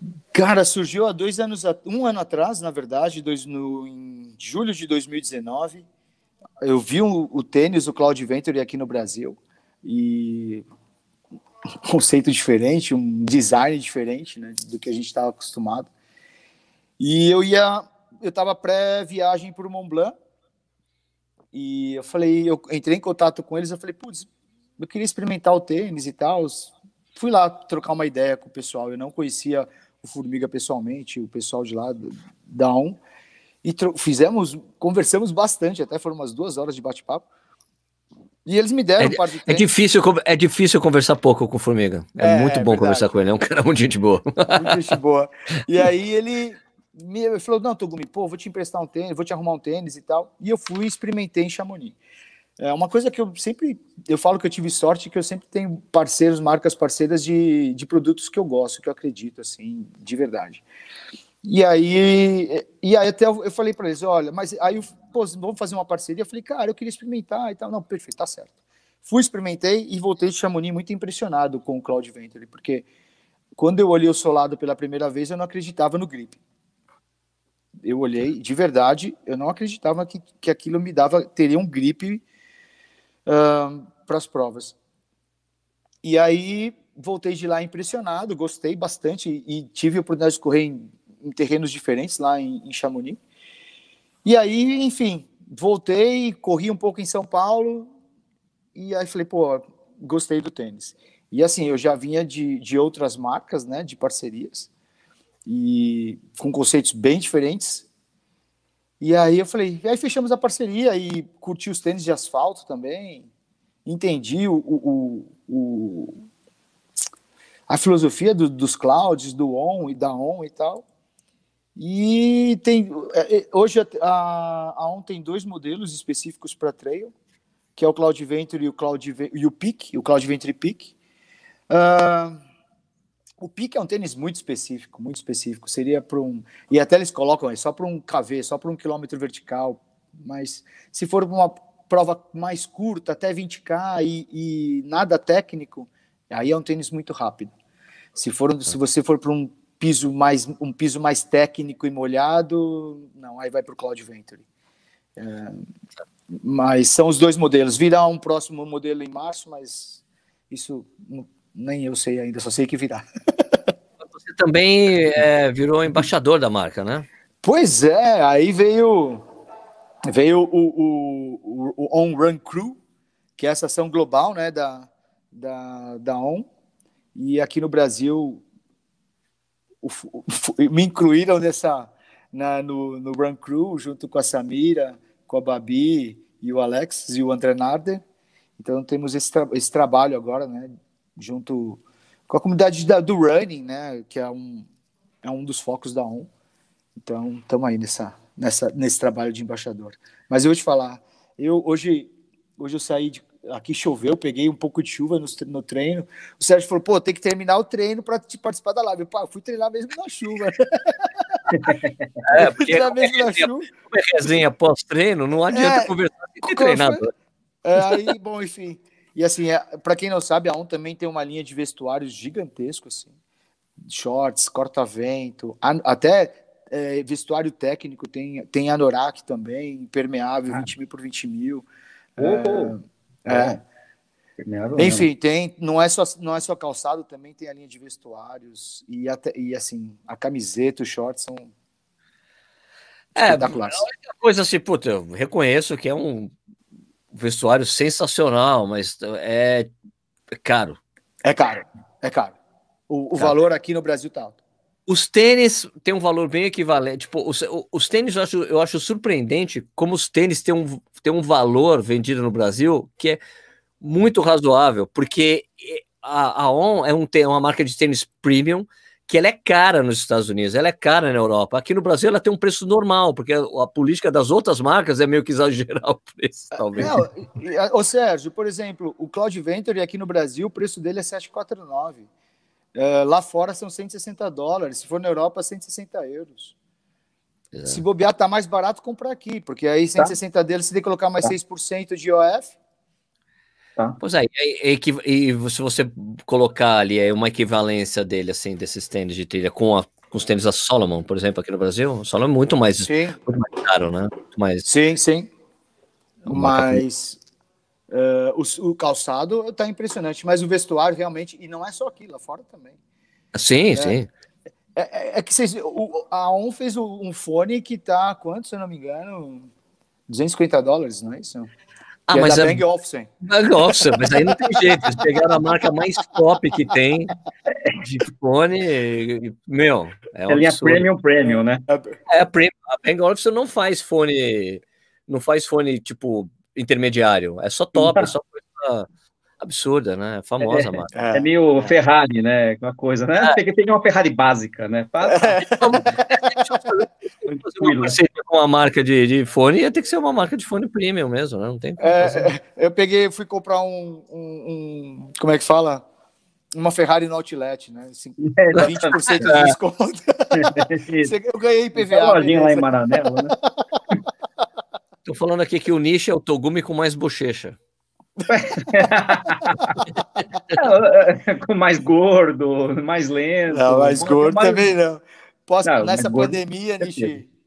Não. Não, não, não, não, você não me bate. Não adianta, nem, nem você não me bate. Eu, só esqueci, eu, esqueci, só de falar uma coisa que eu tinha que fazer um merchan hoje. Eu sou ruim de fazer merchan, eu esqueci. Oh, Mas eu só para lembrar as pessoas, tem um link aqui embaixo do, das bermudas que eu uso para correr que é a da LB Run, que tem 10% de desconto. Desafio Virtual 10, é porque eu tenho feito esse corrido todos os finais de semana por causa do desafio virtual rock and roll que a gente tem feito. Hum, a bermuda que eu mais prefiro usar essa dessa LB Run, que eu acho sensacional. Assim, eu, eu a bermuda foi o que ela me deu na, na, na São Silvestre do ano passado. Ela falou, Sérgio, eu queria dar uma bermuda para você experimentar, para você ver o que, que você acha, tal. Falei, tá bom. Ela me deu a bermuda. Não, isso não foi na São Silvestre, acho que foi outra prova. Bom, mas de qualquer forma, eu, eu vesti a bermuda, cara, ela tem um caimento assim sensacional. O, o, o, tecido é muito gostoso, assim, sabe? Tecido e o corte, um corte legal. E daí a gente tem essa parceria desde então. É, meu, é muito bom. É de Santa Catarina, empresa pequena. Chama LB Run. Tem, o link tá aqui na descrição. Tem 10% de desconto na loja inteira com, com o link que tá aí abaixo, tá? Agora a gente pode continuar conversando. É o Sérgio Milton, né? né? Sérgio Merchan. Eu vou falar dessa cerveja Praga. Não, ela não tá não sei o quê. Eu me lembro uma vez, essa coisa de, de merchan do, do Milton Neves, tinha uma tiração de sarro do. Como é que é aquele o, o, jornalista que morreu da Bandeirantes lá no helicóptero? O, o Brechá. O Boechat. Porque, é, o Boechat. O Boechat, eu me lembro que uma, eu, às vezes o Milton Neves entrava no programa dele, né, para eles conversarem. E daí, no meio daquela conversa, o Milton Neves começava a falar, ah, porque isso, isso, aquilo. Daí o Boechat, ô, ô Milton, não cabe mais, não, não, não cabe mais nenhum, nenhum, nenhum anúncio nesse, nesse seu jaleco de, de Fórmula 1. Porra, não é possível, é, é toda hora. O já tirava um Foda, puta é. sal. Não cabe mais nenhuma etiquetinha aí, não dá, porque, pelo amor de Deus, porque é, do, é o tempo todo, né? Em nome de não sei, que lá, e não sei que lá, lá, lá. E pior de tudo é que essas coisas do Milton Neves, é, não é que é pior de tudo, é melhor. Ele tem, ele tem uma agência, ele tem uma agência que cuida exatamente das, de, de, das coisas que ele vai falar. Né? Ah, e que é? tem uma agência que cria todos os bordões que ele fala, das agências, ah, da, da Rioja, tem uma agência que cuida disso, né? Então ele tem todo o tratamento, o que, que ele vai falar, não é que ele inventa na hora, os caras ligam, ah, vamos lá, não, tem, ele tem uma coisa profissional, não. uma coisa não. muito profissional que cuida de todo esse papo dele, é por isso que ele é bem, muito bem sucedido nisso que ele faz, e todo mundo quer o Milton falando. É, é, é assim. É impressionante. E você ah. tem algum, você tem algum merchan para fazer aí, Togumi? Fica à vontade. O livro, tem um livro, claro. Quanto custa o livro? Como as pessoas podem comprar? Compra, compra aí. O livro, a galera consegue achar o livro no site da minha assessoria, lá também tem um link. E também é no, no, meu Instagram, também tem o link ali na minha bio. O livro está R$ reais, frete grátis. Frete grátis? frete Olha. grátis, R$ reais. Uh, cara, eu sempre falo para agradecer as marcas que incentivam o esporte, independente da forma, seja através de patrocinando eventos, ou apoiando eventos, ou atletas, ações, enfim. É sempre tão difícil, né, a gente conseguir esse tipo de apoio. E, e eu sempre peço isso, pelo menos nas lives, para que as pessoas incentivem. É, é, incentive não, que pô, apoiem as marcas, né? Dê preferência para as marcas que, ou pelo menos experimentem as marcas que ajudem o esporte, que apoiem o esporte, porque o esporte precisa disso, né? Precisa de dessa fomentação, precisa desse apoio financeiro que não é fácil de encontrar. Então, sempre quando a gente tem a oportunidade de que as pessoas, pelo menos, uh, dê um pouco de, de um olhar com carinho para essas marcas, porque eu acho que vale a pena. E a sua assessoria, você é treinador também, né, mano? Você tem que fazer o merchan de como você, como treinador. Também, né? Cara, qual o nome da sua assessoria? Como faz para treinar com você? Treinar comigo é fácil. É só mandar um e-mail e pedir que, e fazer o que eu quero, beleza. É a relação, a, a relação comigo, a relação comigo é muito simples, né? Então é só não reclamar e só fazer. É pancadaria. Aceita a pancadaria que você vai para frente, vai para frente. Não, na verdade a assessoria chama Fit Trail. Hoje é uma hoje é uma assessoria assim voltada 100% para as provas de trilha e montanha. Um, não tenho pouquíssimos alunos que estão se aventurando em provas de asfalto hoje. Um, hoje a assessoria ela tem os treinos presenciais somente aos finais de semana, apesar de não ainda não retornaram uh, na pandemia. Então só tão, a gente só faz a prescrição online. Uh, durante a semana os treinos são só por planilhas, enfim. E mas o que é mais importante para treinar é disciplina e vontade de treinar. O resto a gente consegue uh, levar em conta. Eu trabalho já com treino, sou treinador já há bastante tempo, já trabalhei com bastante gente. E assim, muita gente pensa: ah, pô, o Gumi tá na seleção brasileira, ele só quer os caras tops. Muito pelo contrário, uhum. né? Eu, eu, às vezes eu escuto uma, as frases assim: Tugumi, sabe o que eu vou fazer? Eu vou treinar um pouco mais para depois pra... eu treinar com você. para entrar. Né? Jura não, que você escuta isso? Não, é verdade, Sérgio, porque não sei, a assessoria ficou com um pouco dessa imagem de performance performance. Né? Eu, eu sou um treinador que gosta de performance, mas performance não é ganhar troféu, seja ele geral ou categoria. Performance é pegar um cara que quer fazer o melhor dele em qualquer prova. Se você entra numa prova para fazer o seu melhor, é performance para mim. É... E aí, não, Tugumi, Cara, não, não sou, eu não tenho nível para treinar com seus alunos. Ah, eu vou treinar mais um pouco para treinar com você. Eu falei, não, é o contrário. Você aprende a treinar comigo para depois, quem sabe, você aprender a treinar, poder treinar sozinho. Né? Ah, o caminho é inverso. O começo você faz comigo, depois você pode até. Né? Enfim, mas a gente já vem trabalhando há bastante tempo aí com, com trail especificamente. E quem tiver afim também é só entrar no site www.upfittrail.com.br e tem todas as informações lá. E sou, chato, é a... sou chato. É chato? Sou chato. qual que é a ênfase que você...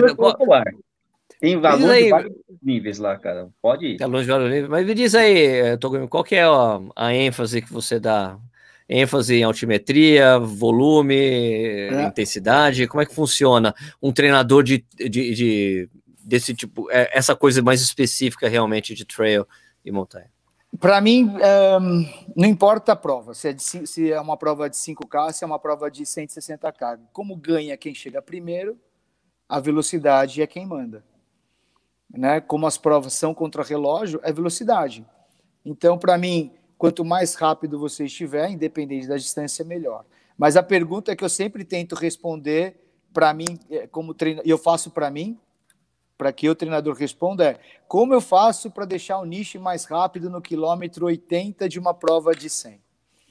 Como eu faço para deixar o nicho mais rápido numa prova no, no 35 numa prova de 50? Uh, é, essa é a questão, né? Porque uh, há uns anos, há uns tempos atrás, eu imagino, eu, a gente pensa em resistência, né? Porque se a gente pegar o treino do Mont Blanc, que o recorde são 20 horas, então, a gente vai usar um por médio aí de 8 km por hora. 8 km por hora por 160 km e 10 mil acumulado. Nós três que estamos aqui corremos a velocidade de 8 km por hora. Easy Tranquilo. Run, Tranquilo. Né? Tranquilo. O problema é manter isso por 20 horas e na distância, e na altimetria. E aí você fala, a primeiro pensamento que a gente tem é resistência. Então eu vou ficar 8 km por hora tentando manter o maior, o maior tempo possível, o mais tempo possível, na maior altimetria possível. É uma linha de raciocínio que, que funciona, porém a gente tem um lado de volume de treino. Quanto, de, quantas horas você vai precisar treinar para chegar nesse nível de resistência?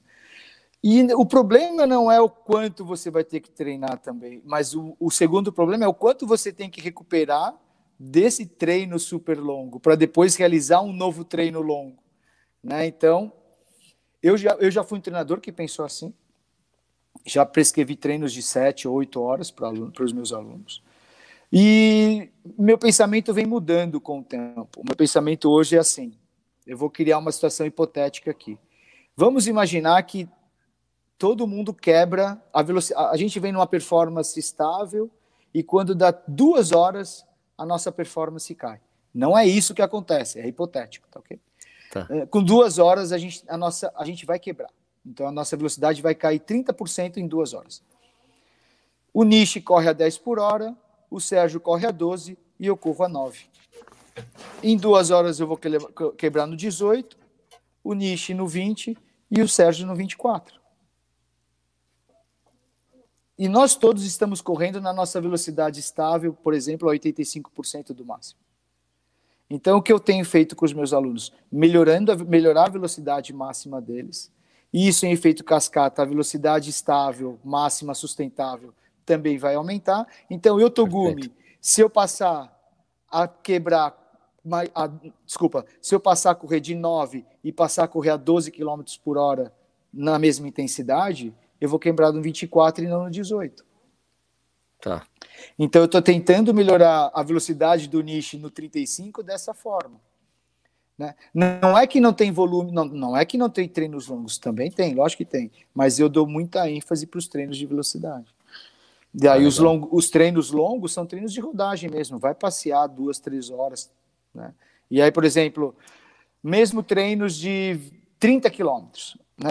A galera do treino adora treino rodado, é o treino domingão, vamos rodar, vamos na montanha bonita.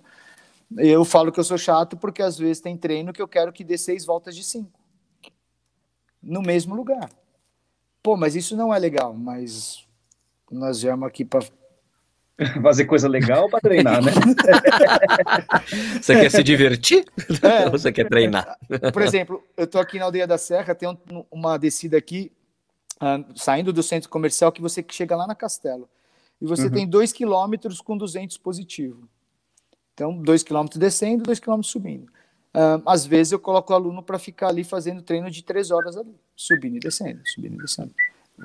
Visual zero, visual, né? zero. visual zero, mas né, é cabeça, é treino. É, cabeça é. treinando. Então, assim, às vezes, ah, eu tenho um projeto que chama Under 25, que são meninos e meninas que até 25 anos que a gente selecionou para em performance a médio prazo, longo prazo.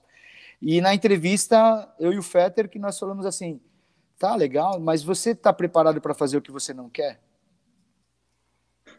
Né? Porque quando o cara quer ser atleta de verdade, é isso. Mas assim, mesmo nós normais, né, os alunos normais que querem fazer uma prova de 100 milhas, muitas vezes terão que treinar o que não quer, porque é isso que precisa fazer para poder chegar e diminuir a probabilidade do insucesso do projeto. Cara, mas isso, isso, é, isso que você está falando é muito japonês, velho. você. Eu vou, não, vou te falar uma coisa séria, é seríssima. Eu, eu vou explicar, eu vou, eu vou contextualizar, vou contextualizar. É, juro, juro, ó. Sim, sim, sim, eu, eu fiz, eu fiz taekwondo quando era, quando ali dos, dos 13 até os 15 anos. E tinha um cara que treinava com a gente, que era japonês, né? apesar a gente sabe, né? Taekwondo esporte Sim, coreano, coreano, mas tinha um japonês que treinava com a gente. Ele era faixa vermelha de Taekwondo. E ele tinha abandonado o Taekwondo para fazer Karatê Kyokushin, que é um dos estilos de Karatê mais violento que tem. Quem assistiu já. Eu, eu vira e mexe, eu tô indo no YouTube ver final de campeonato mundial de, de Kyokushin e é animal. E você fala mesmo, eu queria ver um dia um, um desses caras de faixa preta, campeão mundial de Kyokushin, entrar no octógono. É verdade. Eles destruir, o cara dá um chute e acabou a luta, porque os caras são. É um absurdo. Eu já vi. Tem, quem já teve a oportunidade de ver exame de faixa preta de, de Kyokushin, é um negócio assim absurdo de animal. E é emocionante também. Bom, ele tá. Por que eu tô falando isso? Porque uma vez ele falou pra gente, ele tinha voltado a fazer Taekwondo. E ele falou assim: não, uma vez a gente teve o campeão mundial de Kyokushin veio pra academia que eu tava fazendo lá na Liberdade. Né? E uma das perguntas que a gente fez é como é que você fez para você chegar nesse nível, né? De você ser um atleta como você é completo. Ele era considerado o atleta mais completo que tinha na época. E ele falou: Eu treino as coisas que eu odeio fazer. É o que eu mais treino. Eu odeio fazer o giratório de esquerda. É o que eu mais treino essa porra. Eu odeio esse chute. É o, mais, eu, eu treino tu, o que eu mais treino é o que eu odeio fazer. É, mas pega, pega no triatlon também, né, Sérgio? É, treinar particular. Uh, no triatlon a galera só quer treinar uh, o, que, o que a gente faz bem, porque dá prazer, né? É. Uh, o que a gente faz mal, a gente não gosta do que a gente faz mal. Dificilmente um cara que corre mal gosta de correr. Dificilmente o um cara que nada mal gosta de nadar. Pô, e eu? né? eu deixo que odeia tudo. eu só faço, faço mal tudo e gosto. Pô. Não. é... Não, mas assim. É. Cara, quando a gente coloca esses projetos grandes, meu, correr 100 milhas, correr 100 quilômetros, correr 50 quilômetros, é, é difícil, é muito tempo para ficar fazendo uma coisa só, né, cara? É, então, às vezes, no treino, a gente tem que fazer coisa que não quer.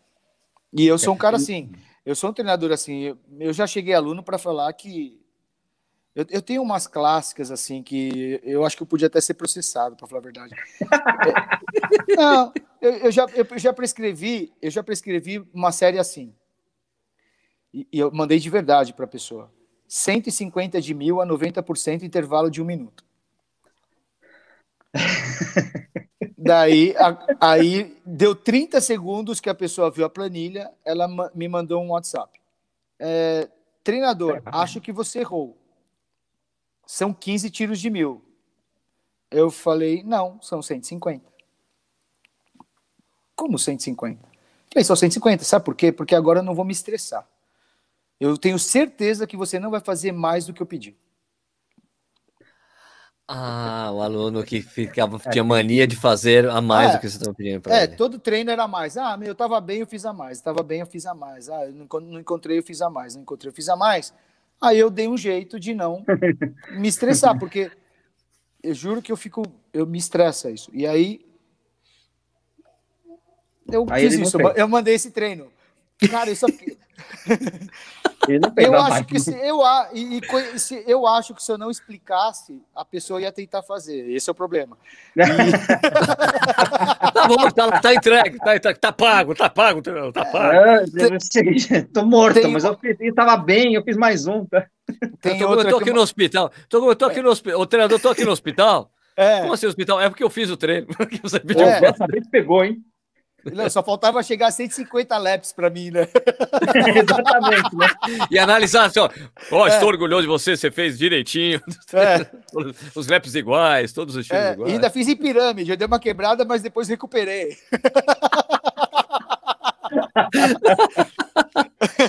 Aí Teve outra que a pessoa reclamou que estava se sentindo muito lenta. Aí eu falei, mas e os tiros, né? Aqueles intervalados e tal. Então, o Tugumi não tenho feito. Aí eu falei. aí eu falei assim: é, para você fazer o que você quiser, é de graça. Né? Não faz sentido você me pagar para você fazer o que você quer. Se você quiser correr com a minha camiseta da minha assessoria, eu te dou de presente você me paga e, e, não faz sentido você não seguir, né? Então, eu tenho umas. Teve gente que eu já deixei de ser treinador e passei a ser consultor. Aí eu falei, eu falei pro cara, eu falei pro cara assim, eu não sou mais. É, eu falei pro cara. Atenção, a partir desse momento. É, não, e foi. A, e era um engenheiro, o cara era engenheiro. Então tá. tinha que ser quadrado. A linguagem, né? a linguagem. 2 mais 2 é 4. E aí eu expliquei aquele gráfico que quando você treina, você né, você perde condicionamento físico, aí quando você descansa, você recupera, você cataboliza, anaboliza, você supercompensa, eu expliquei para ele. E ele não conseguia entender que ele tinha que descansar. E aí eu falei assim, então tá, cara, se eu pedir para você correr um tiro de mil agora, e você acabou de chegar, você está melhor ou está pior? Ele falou, estou melhor. Então você tem que conseguir fazer mais rápido. Né? Se você está melhor, Uhum. Fisicamente, você tem que fazer mais rápido. Tá e ele bom. não conseguia entender. Aí eu falei assim: então tá bom, então eu vou te explicar na prática. Parque Ibirapuera, eu fico ali, perto ali na, perto das barras de alongamento e tem a voltinha ali de 900. Eu falei, cara, aquece aí, tá um tiro de 900. Pau. Prepara um minuto. Pau. Quero mais rápido agora. Todos progressivos, tinha que ser mais rápido. Uma hora o tempo foi baixando, aquecendo, aquecendo e depois foi quebrando. No sexto, já o tempo começou a subir. E eu falava, cara, acelera, eu quero esse tempo mais baixo. Pá, não dá, dá, lógico que dá. Você falou para mim que dá. Você falou que você tá melhor quando você acaba o tiro, não tá? Então tá. Então beleza, prepara, vai. e ele ia, e lógico, o tempo ele foi quebrando até a hora que ele não, não ia. Eu falei, mas te expliquei?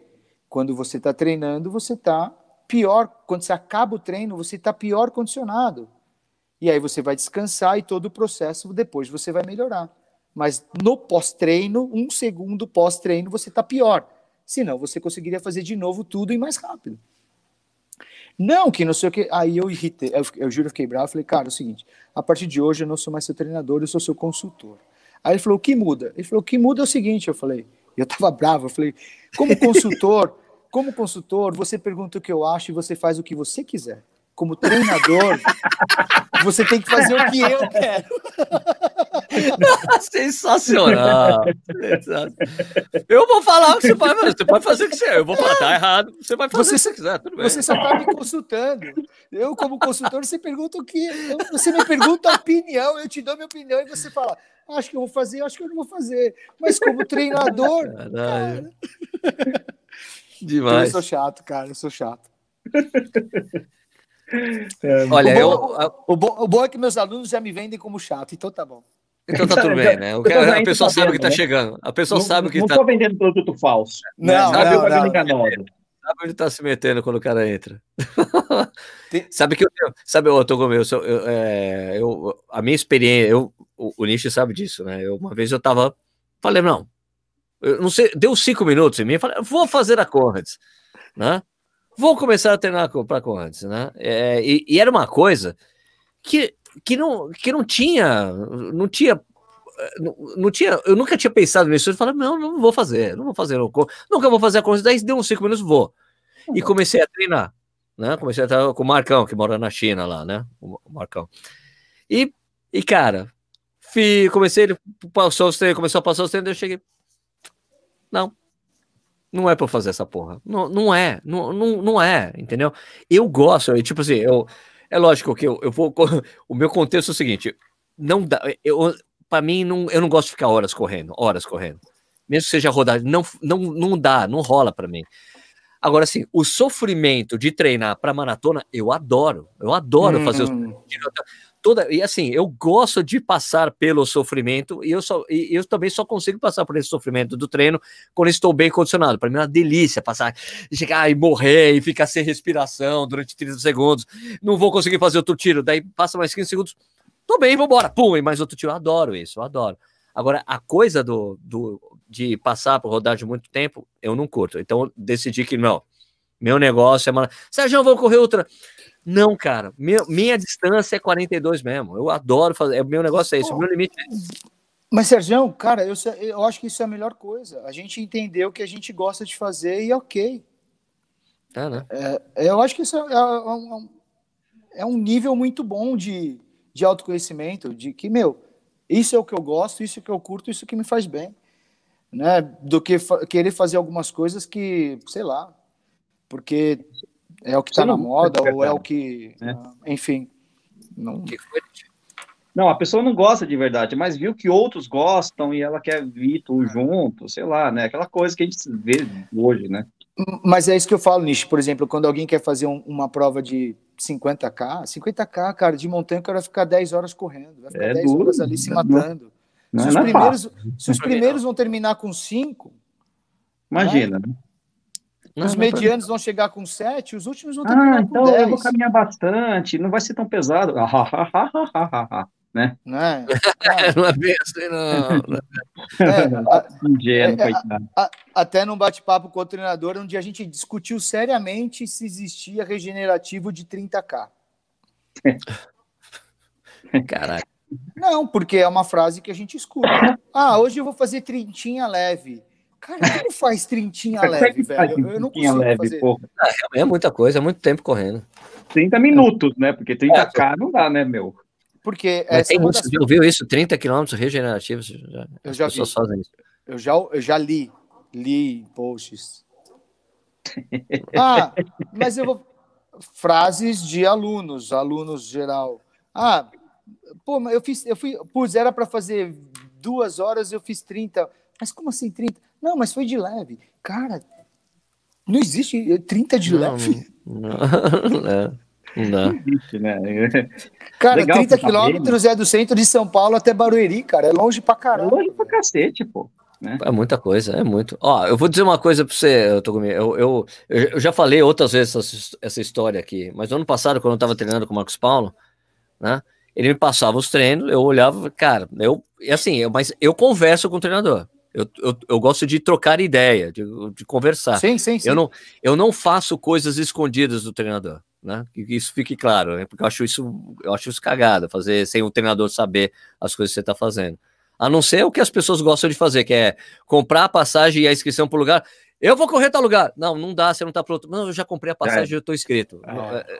Né? Tem gente que faz isso, né? É, mas assim, eu isso é, esse é fato, é verídico. Aliás, eu tive até essa conversa com o Marcos Paulo ontem. Né? É, não, não, é meu treinador mais, mas a gente conversa sempre, a gente é amigo e tal. E falei, Marcão, ó, esses dias que você tá botando, eu falei, eu falei, Marcão, eu não consigo correr só quatro dias por semana. Eu, eu treinava com o Vanderlei de Oliveira. Vanderlei de Oliveira, é assim, ele treina todos os dias. Eu gosto de, eu gosto de correr seis dias por semana. Eu gosto, eu gosto, eu gosto. Eu falei, Marcão, esses quatro dias é muito pouco para mim. Eu não me sinto seguro. Eu não me sinto seguro. Vamos fazer o seguinte: ó, esses dois dias que você tá me botando de descanso, eu vou rodar, mas eu, eu juro para você que eu vou rodar muito leve, muito leve mesmo.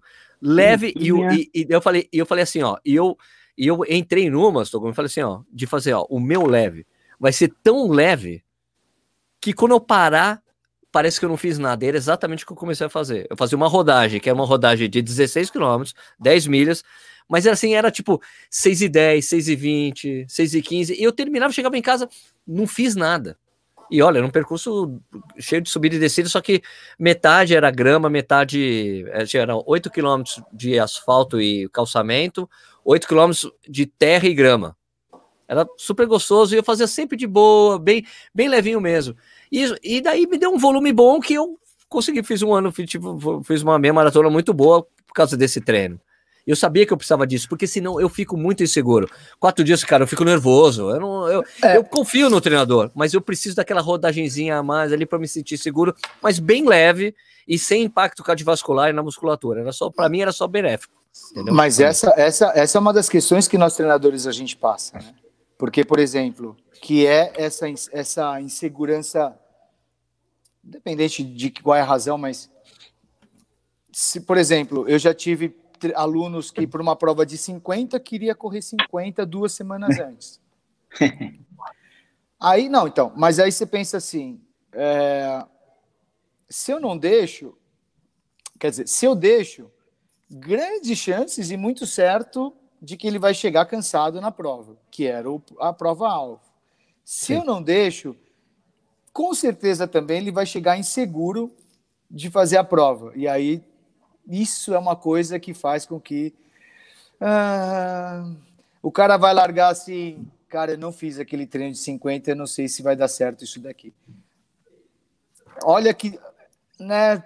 E se eu falo que pode é ruim, se eu falo que não pode é ruim, e aí tudo depende do dia de como o aluno vai sair, porque o que acontece? É igual se eu invento uma dinâmica nova de treinamento. E eu falo assim, Nishi, cara, eu, eu, revolucionei o treinamento e eu criei um método Togumi. Togumi Method. MTT, método você, Togumi de treinamento. Método Togumi Hack. Se você fizer hack antes da largada, você vai correr 10% mais rápido. Se ele correr 10% mais rápido, cara, o Ra vai ser famoso. Ele vai acreditar nisso pro resto da vida. Se na primeira prova que ele fizer, ele for mal pra caramba, ele nunca mais vai querer fazer. Por mais que o método Verdade. seja basicamente cientificamente comprovado e blá blá blá blá blá. Então, nós treinadores, a gente depende muito disso, né? A gente depende daquele dia ser bom ou ser ruim para o cara. Ó, oh, mas o que o Marcos Paulo respondeu para mim no telefone foi: Ó, oh, tudo bem, eu sei que você não vai fazer besteira. é. Eu sei que você não vai fazer besteira, Sérgio. Eu sei que você não vai fazer. Tipo, eu, vez, eu, sei, tipo, o que ele tava dizendo para mim, eu sei que você tá falando isso para mim, você não vai fazer uns 10k forte, ou vai fazer um 15k forte. Eu sei que você, você tá falando que vai correr levinho, bem levinho é, mesmo. Vai. Tá bom, tá bom. É, mas é, é, a minha relação, é a minha relação com o Jovadir, por exemplo, né? Eu treino o Juninho. Uhum. O Juninho é um cara que quando ele fala assim, Togumi, eu tô cansado, e eu, eu sei que ele tá cansado. É a mesma coisa, é a mesma relação. Porque eu sei que ele, quando, ele, quando ele fala para mim que ele está cansado, é porque realmente ele está cansado. E se ele fala assim, cara, pode apertar o cabo nos treinos, é porque ele está voando mesmo e eu posso apertar. Então aí, ok, sem problema nenhum. Né? Aí Mas, é o autoconhecimento é, do corredor. É, né? Isso. E aí, por exemplo, na época de que eu dava treino para Ironman, para a galera, é, acabava mês, março e abril, eram altos volumes, né? De bike, corrida, ficar pedalando 150, coisa. E aí chegava mês de maio, onde o volume caía drasticamente, pré-prova. Uma vez eu falei assim, acaba... quando chegava maio, eu falava, acabou a fase mais dura e chega a fase mais difícil, porque é a hora que o treino, o volume cai, e aí o, o atleta, o aluno tem a, a exceção de que ele não está treinando e ele está perdendo, e é o momento que ele vai ganhar. Aí, na insegurança de que está perdendo, ele começa a treinar mais do que o treinador pede. E aí é onde ele acaba com o Iron Man dele, por exemplo. É isso. É difícil Ó, segurar dar, a cabeça.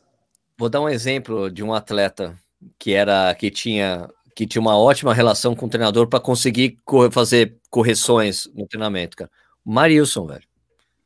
O Marilson, é, eu, na época que eu trabalhava na Contra-Relógio, o Adalto Gomes foi lá na redação, a gente ficou conversando com ele logo depois da primeira vitória do Marilson lá em Nova York. E ele falou assim: o legal que eu, a, a, coisa legal que eu tenho com o Marilson é que o Marilson também, o Marilson também fez educação física, né? Formado e tal. Né? É, é que se eu peço para ele 15 tiros de mil e no 14 ele chega assim para mim, eu não vou fazer o quinto, o 15 quinto. Eu acredito total nele, ele sabe se preservar. Ele fala, se eu fizer, não vai, vai, vai dar, dar ruim. ruim. Vai dar ruim, eu não vou fazer. Entendeu? E daí o, o Adalto falou, ok, beleza. Só que o Adalto falou, em contrapartida, eu tenho outros atletas que fazem mesmo com aquilo lá e acaba se, acaba se machucando porque ele não conseguiu entender que ele precisa parar naquele momento, não tá legal aqui. É, e aquilo, né? Porque assim, a gente está comentando que às vezes o cara é muito indisciplinado, de, por exemplo, não cumprir os treinos. Tem o aluno que ele não cumpre, né? É um indisciplinado por não cumprir. Para mim, o indisciplinado é o que não cumpre e o que cumpre a mais do que tinha que fazer. Aí. É, fazer a mais. Tem os dois, tem os, tem os dois. Tem os dois. Fazer, a mais, fazer a mais não quer dizer que treinou certo. Treinou errado é igual. Né? Não também não cumpriu, porque se cumprir é. é o 10, não é 11 nem 9. Mas assim, tem, tem esse indisciplinado que não cumpre o volume, mas tem aquele cara espartano também, que ele quer cumprir a planilha, custe o que custar, isso é ruim também. Uhum, porque lógico. aí o cara, às vezes ele não está num dia bom, tá sentindo a panturrilha fisgar, mas ele coloca na cabeça que ele precisa cumprir a planilha, porque não, se ele é, não cumprir não, a planilha e blá blá blá blá blá blá, blá daí machuca. E aí uhum. você fala assim: caraca, velho, por que, que você não parou? né? é, e outra, né, Sérgio? Meu, tirando nós, porque nós, de certa forma, somos profissionais da corrida, porque os nossos ativos vêm da corrida de alguma forma mas para 99% das pessoas, a corrida é uma atividade de lazer. A gente tem que entender que para alguns um lazer mais sério, outros, né, por causa de buscar performance, buscar índice, sim, enfim, sim. outros mais recreacional, mas é lazer, galera. Não é profissão. Segunda-feira é todo mundo tem que trabalhar. Eu sempre Exatamente. falo Por mais que você. É ir para Kona, mas o cara é engenheiro. É, nenhum. E outra, né, Nishi? É. Uma frase que o Guilherme, o treinador, fala: ele fala assim: nenhum livro de treinamento ou nem fala que o, o, os dados foram retirados de pessoas que têm atletas de elite que têm três filhos, trabalham 12 horas por dia e ainda treinam. é, Dedicação essa coisa, essa, essa, coisa que você falou do treinamento, Togumi, é 100% aplicada na prova também, né? Sim. O, o cara é, tipo assim, eu, eu vou dizer, por exemplo, um exemplo meu, de novo. É, é uma, uma coisa que eu falei, redonda, tive uma falha muito grande o ano passado em Berlim, porque eu não tava, eu não li a prova logo no início dela, para mim, do que estava acontecendo comigo, entendeu? Tipo assim, eu não tive uma leitura boa da prova, porque assim eu falei, pô, eu tinha, eu, ó, eu tinha feito 1,37 na meia de Buenos Aires, um mês antes de, um, um mês antes de Berlim, falei, cara, vou para 4,50 em, em Berlim. 4,50, 4,55. Vai ser tranquilo. Se eu fiz 4,37 o ritmo na meia, fazer 4,50, 4,55 vai tá, vou estar tá sobrando na maratona, vai ser tranquilo. Beleza. Cheguei lá, saí no primeiro quilômetro, olhei no relógio, tipo, olhei o relógio na hora que eu passei na primeira placa de quilômetro, na primeira placa, 5 por 1. E eu falei, eu falei, 5 por 1 e tá pesado para mim? Não, tudo bem. Vamos continuar, vamos continuar na estratégia. Eu preciso rodar 450. Fiquei lá, bom, chegou lá no quilômetro 16, eu. Tá foda, tá foda, foda. Chegou no 18, pum, parei para vomitar. Entendeu? Vomitei uma, duas, três vezes, falei, acabou a minha prova. Falei assim, se eu tivesse, se eu tivesse naquele momento 5 para 1, Sérgio, puxa o freio de mão, não é o dia, vai para 5h30 e foda-se. Foda-se. E vê se, vê se de repente vai soltar ali na frente e de repente Sim. a prova encaixou e você vai conseguir encaixar. Não é agora, espera. Eu falei, falei, entendeu? Mas é, é igual prova longa. É, é, quem, ó, o nicho vai ver. Você está uhum. correndo, você está numa prova de, sei lá, 50, 80k. Você está ali correndo. Aí tem ninguém, de repente você vê um cara lá na frente. E aí pelo no, o cara vira para trás e te vê. o que normalmente é, o que normalmente uh! o cara faz? Ele acelera. Sim. Não adianta ele acelerar. Não adianta. Porque se ele acelerar, ele vai só diminuir o tempo que eu vou passar ele. Porque se ele pudesse estar mais rápido, ele já estaria já mais estaria rápido. mais rápido. É verdade. É verdade. Ele ele está naquela velocidade porque é o que ele consegue fazer ali, cara. Ele vai até acelerar um pouco porque Ok, ele até mas ele não vai suportar muito tempo. Se você e você quem está atrás não precisa nem acelerar, porque você vai passar aquele cara, você já está mais rápido que ele. Porque se ele pudesse estar mais rápido, ele já estaria. Ninguém corre devagar porque quer. Uhum. É verdade. É, o, ali o cara queimou, que, o cara queimou mais, mais da reserva, da pouca reserva que ele tinha, na verdade. É, ele, ele piorou vai, o tempo final dele. Ele só, ele só vai adiantar, ele só vai diminuir o tempo que o cara de trás vai passar ele. Então, é, ah, não, agora eu vou acelerar porque eu não vou deixar aquele cara me passar. Meu, segura a onda, vai na ah, tua. Longa, se, você conseguisse, se você conseguisse acelerar, você já estaria mais rápido. É o ritmo, é ritmo dos outros. É, é, é, meio complicado esse negócio, né, cara? A não ser que você tá correndo em dupla e vai, ah, não, vou devagar porque eu preciso esperar meu amigo. Mas, cara, se não é isso, o cara tá ali porque é o que ele consegue fazer. Exatamente. Exatamente. Caras, Deu uma hora, já tomou uma hora e quarenta conversando com o é, Você não para, vocês não parar, a gente vai ficar o dia todo aqui. É muito bom. Cada categoria bom. de faz né? aquela coisa. Mas é o problema. Esse é o problema de ficar trocando ideia com, com pessoas que dá que gente boa, assim, que a gente gosta. Que, um, que é, não tem, é natural ficar conversando horas, assim, não tem como. Né? a gente tem que, ficar, vez, tem que botar os freios aqui. Última vez que eu encontrei com, com o Sérgio foi lá no, no Oakley Challenge, não foi? Que a gente se encontrou rapidamente ali ou depois? Não, não não, a gente se encontrou naquele evento da ON. Ah, não, verdade, verdade. A gente correu junto até, a gente ah, é, até não, correu não, junto daquele desafio lá. De, né? Pô, a primeira vez que eu corri com o primeira vez que eu corri com, com o Togumi, ah, é? consegui correr no ritmo dele ainda. É, só que você botou o calcanhar na bunda que o Togumi faz? O Togumi até, até, até, até, sei lá, 5 km por hora, o cara tá correndo com o calcanhar na bunda. Impressionante Mas, a mecânica. Ô, ô, Nishi, o problema é, é que passei, eu tive que passar vergonha, porque era para navegar dentro do Parque de Ibirapuera e eu errei, cara. Caralho! Ó, e eu, eu fui, e olha que eu fui no Togumi exatamente por causa disso. Eu fui no Togumi.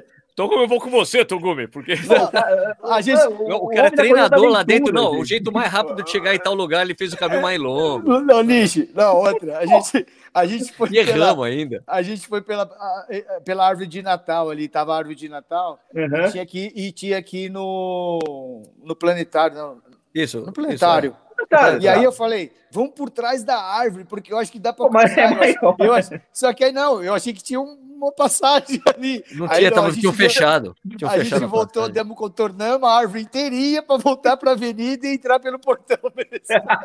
Mano, foi lamentável, lamentável. O mapa, o cara da Corrida da Aventura também não funciona. Tá né? Certo. Vamos, vamos, vamos, gravar o encontro, vamos gravar o encontro lá na prova, porque foi muito mais é, positiva do que essa vergonha no Parque do Ibirapuera que fiz a gente passar. É, vamos, vamos esquecer, vamos esquecer aquilo lá. Vamos só, a gente só lembra que a gente tomou cerveja depois. É, o Nish ainda encontrava no parque, né? Pô. Bom, Muito bom. bom. então, obrigado, Togumi. Então, de novo, para comprar seu livro é pelo, pelo site da Upfit Trail. Isso.com.br né? ou, ou se não no link na minha bio lá no Instagram. Sua bio no Instagram é Sidney com, é Sidney com Y e I? Primeiro Sidney, Y, depois I? Não, é tudo I, com I. I final Y. I final Y. Sidney. Aqui, ó. Cadê? Assim. Olha lá. Olha lá. Tudo junto. Ali né? no... Tudo junto. Tudo junto, tem lá o link. Frete 40... grátis. Frete grátis. e não é só isso, você ainda leva também. Não, e se você é. comprar agora, você leva o marcador de página. Ah, marcador de página com QR Code para você ver o documentário. Muito bom, muito bom. Beleza. Muito bom, galera. Obrigado. Obrigado, Togumi. Valeu, Nishi. Obrigado, Togumi, pelo valeu, seu tempo. Valeu, valeu, Essa resenha a gente tem feito sempre todos os domingos, depois de eu treinar, sempre com um convidado, e a gente teve o prazer de ser o Cid Togumi dessa vez. Valeu. Bom Pessoal, domingo, então galera. até. Todo, bom domingo para todo mundo. Agora, Falou. churrasco? Não, churrasco não pode. Só se for aqui tá em casa chovendo, tá com a minha família. Molha, molha tá chovendo. Molha a carne. Oi, pessoal. Tchau, tchau.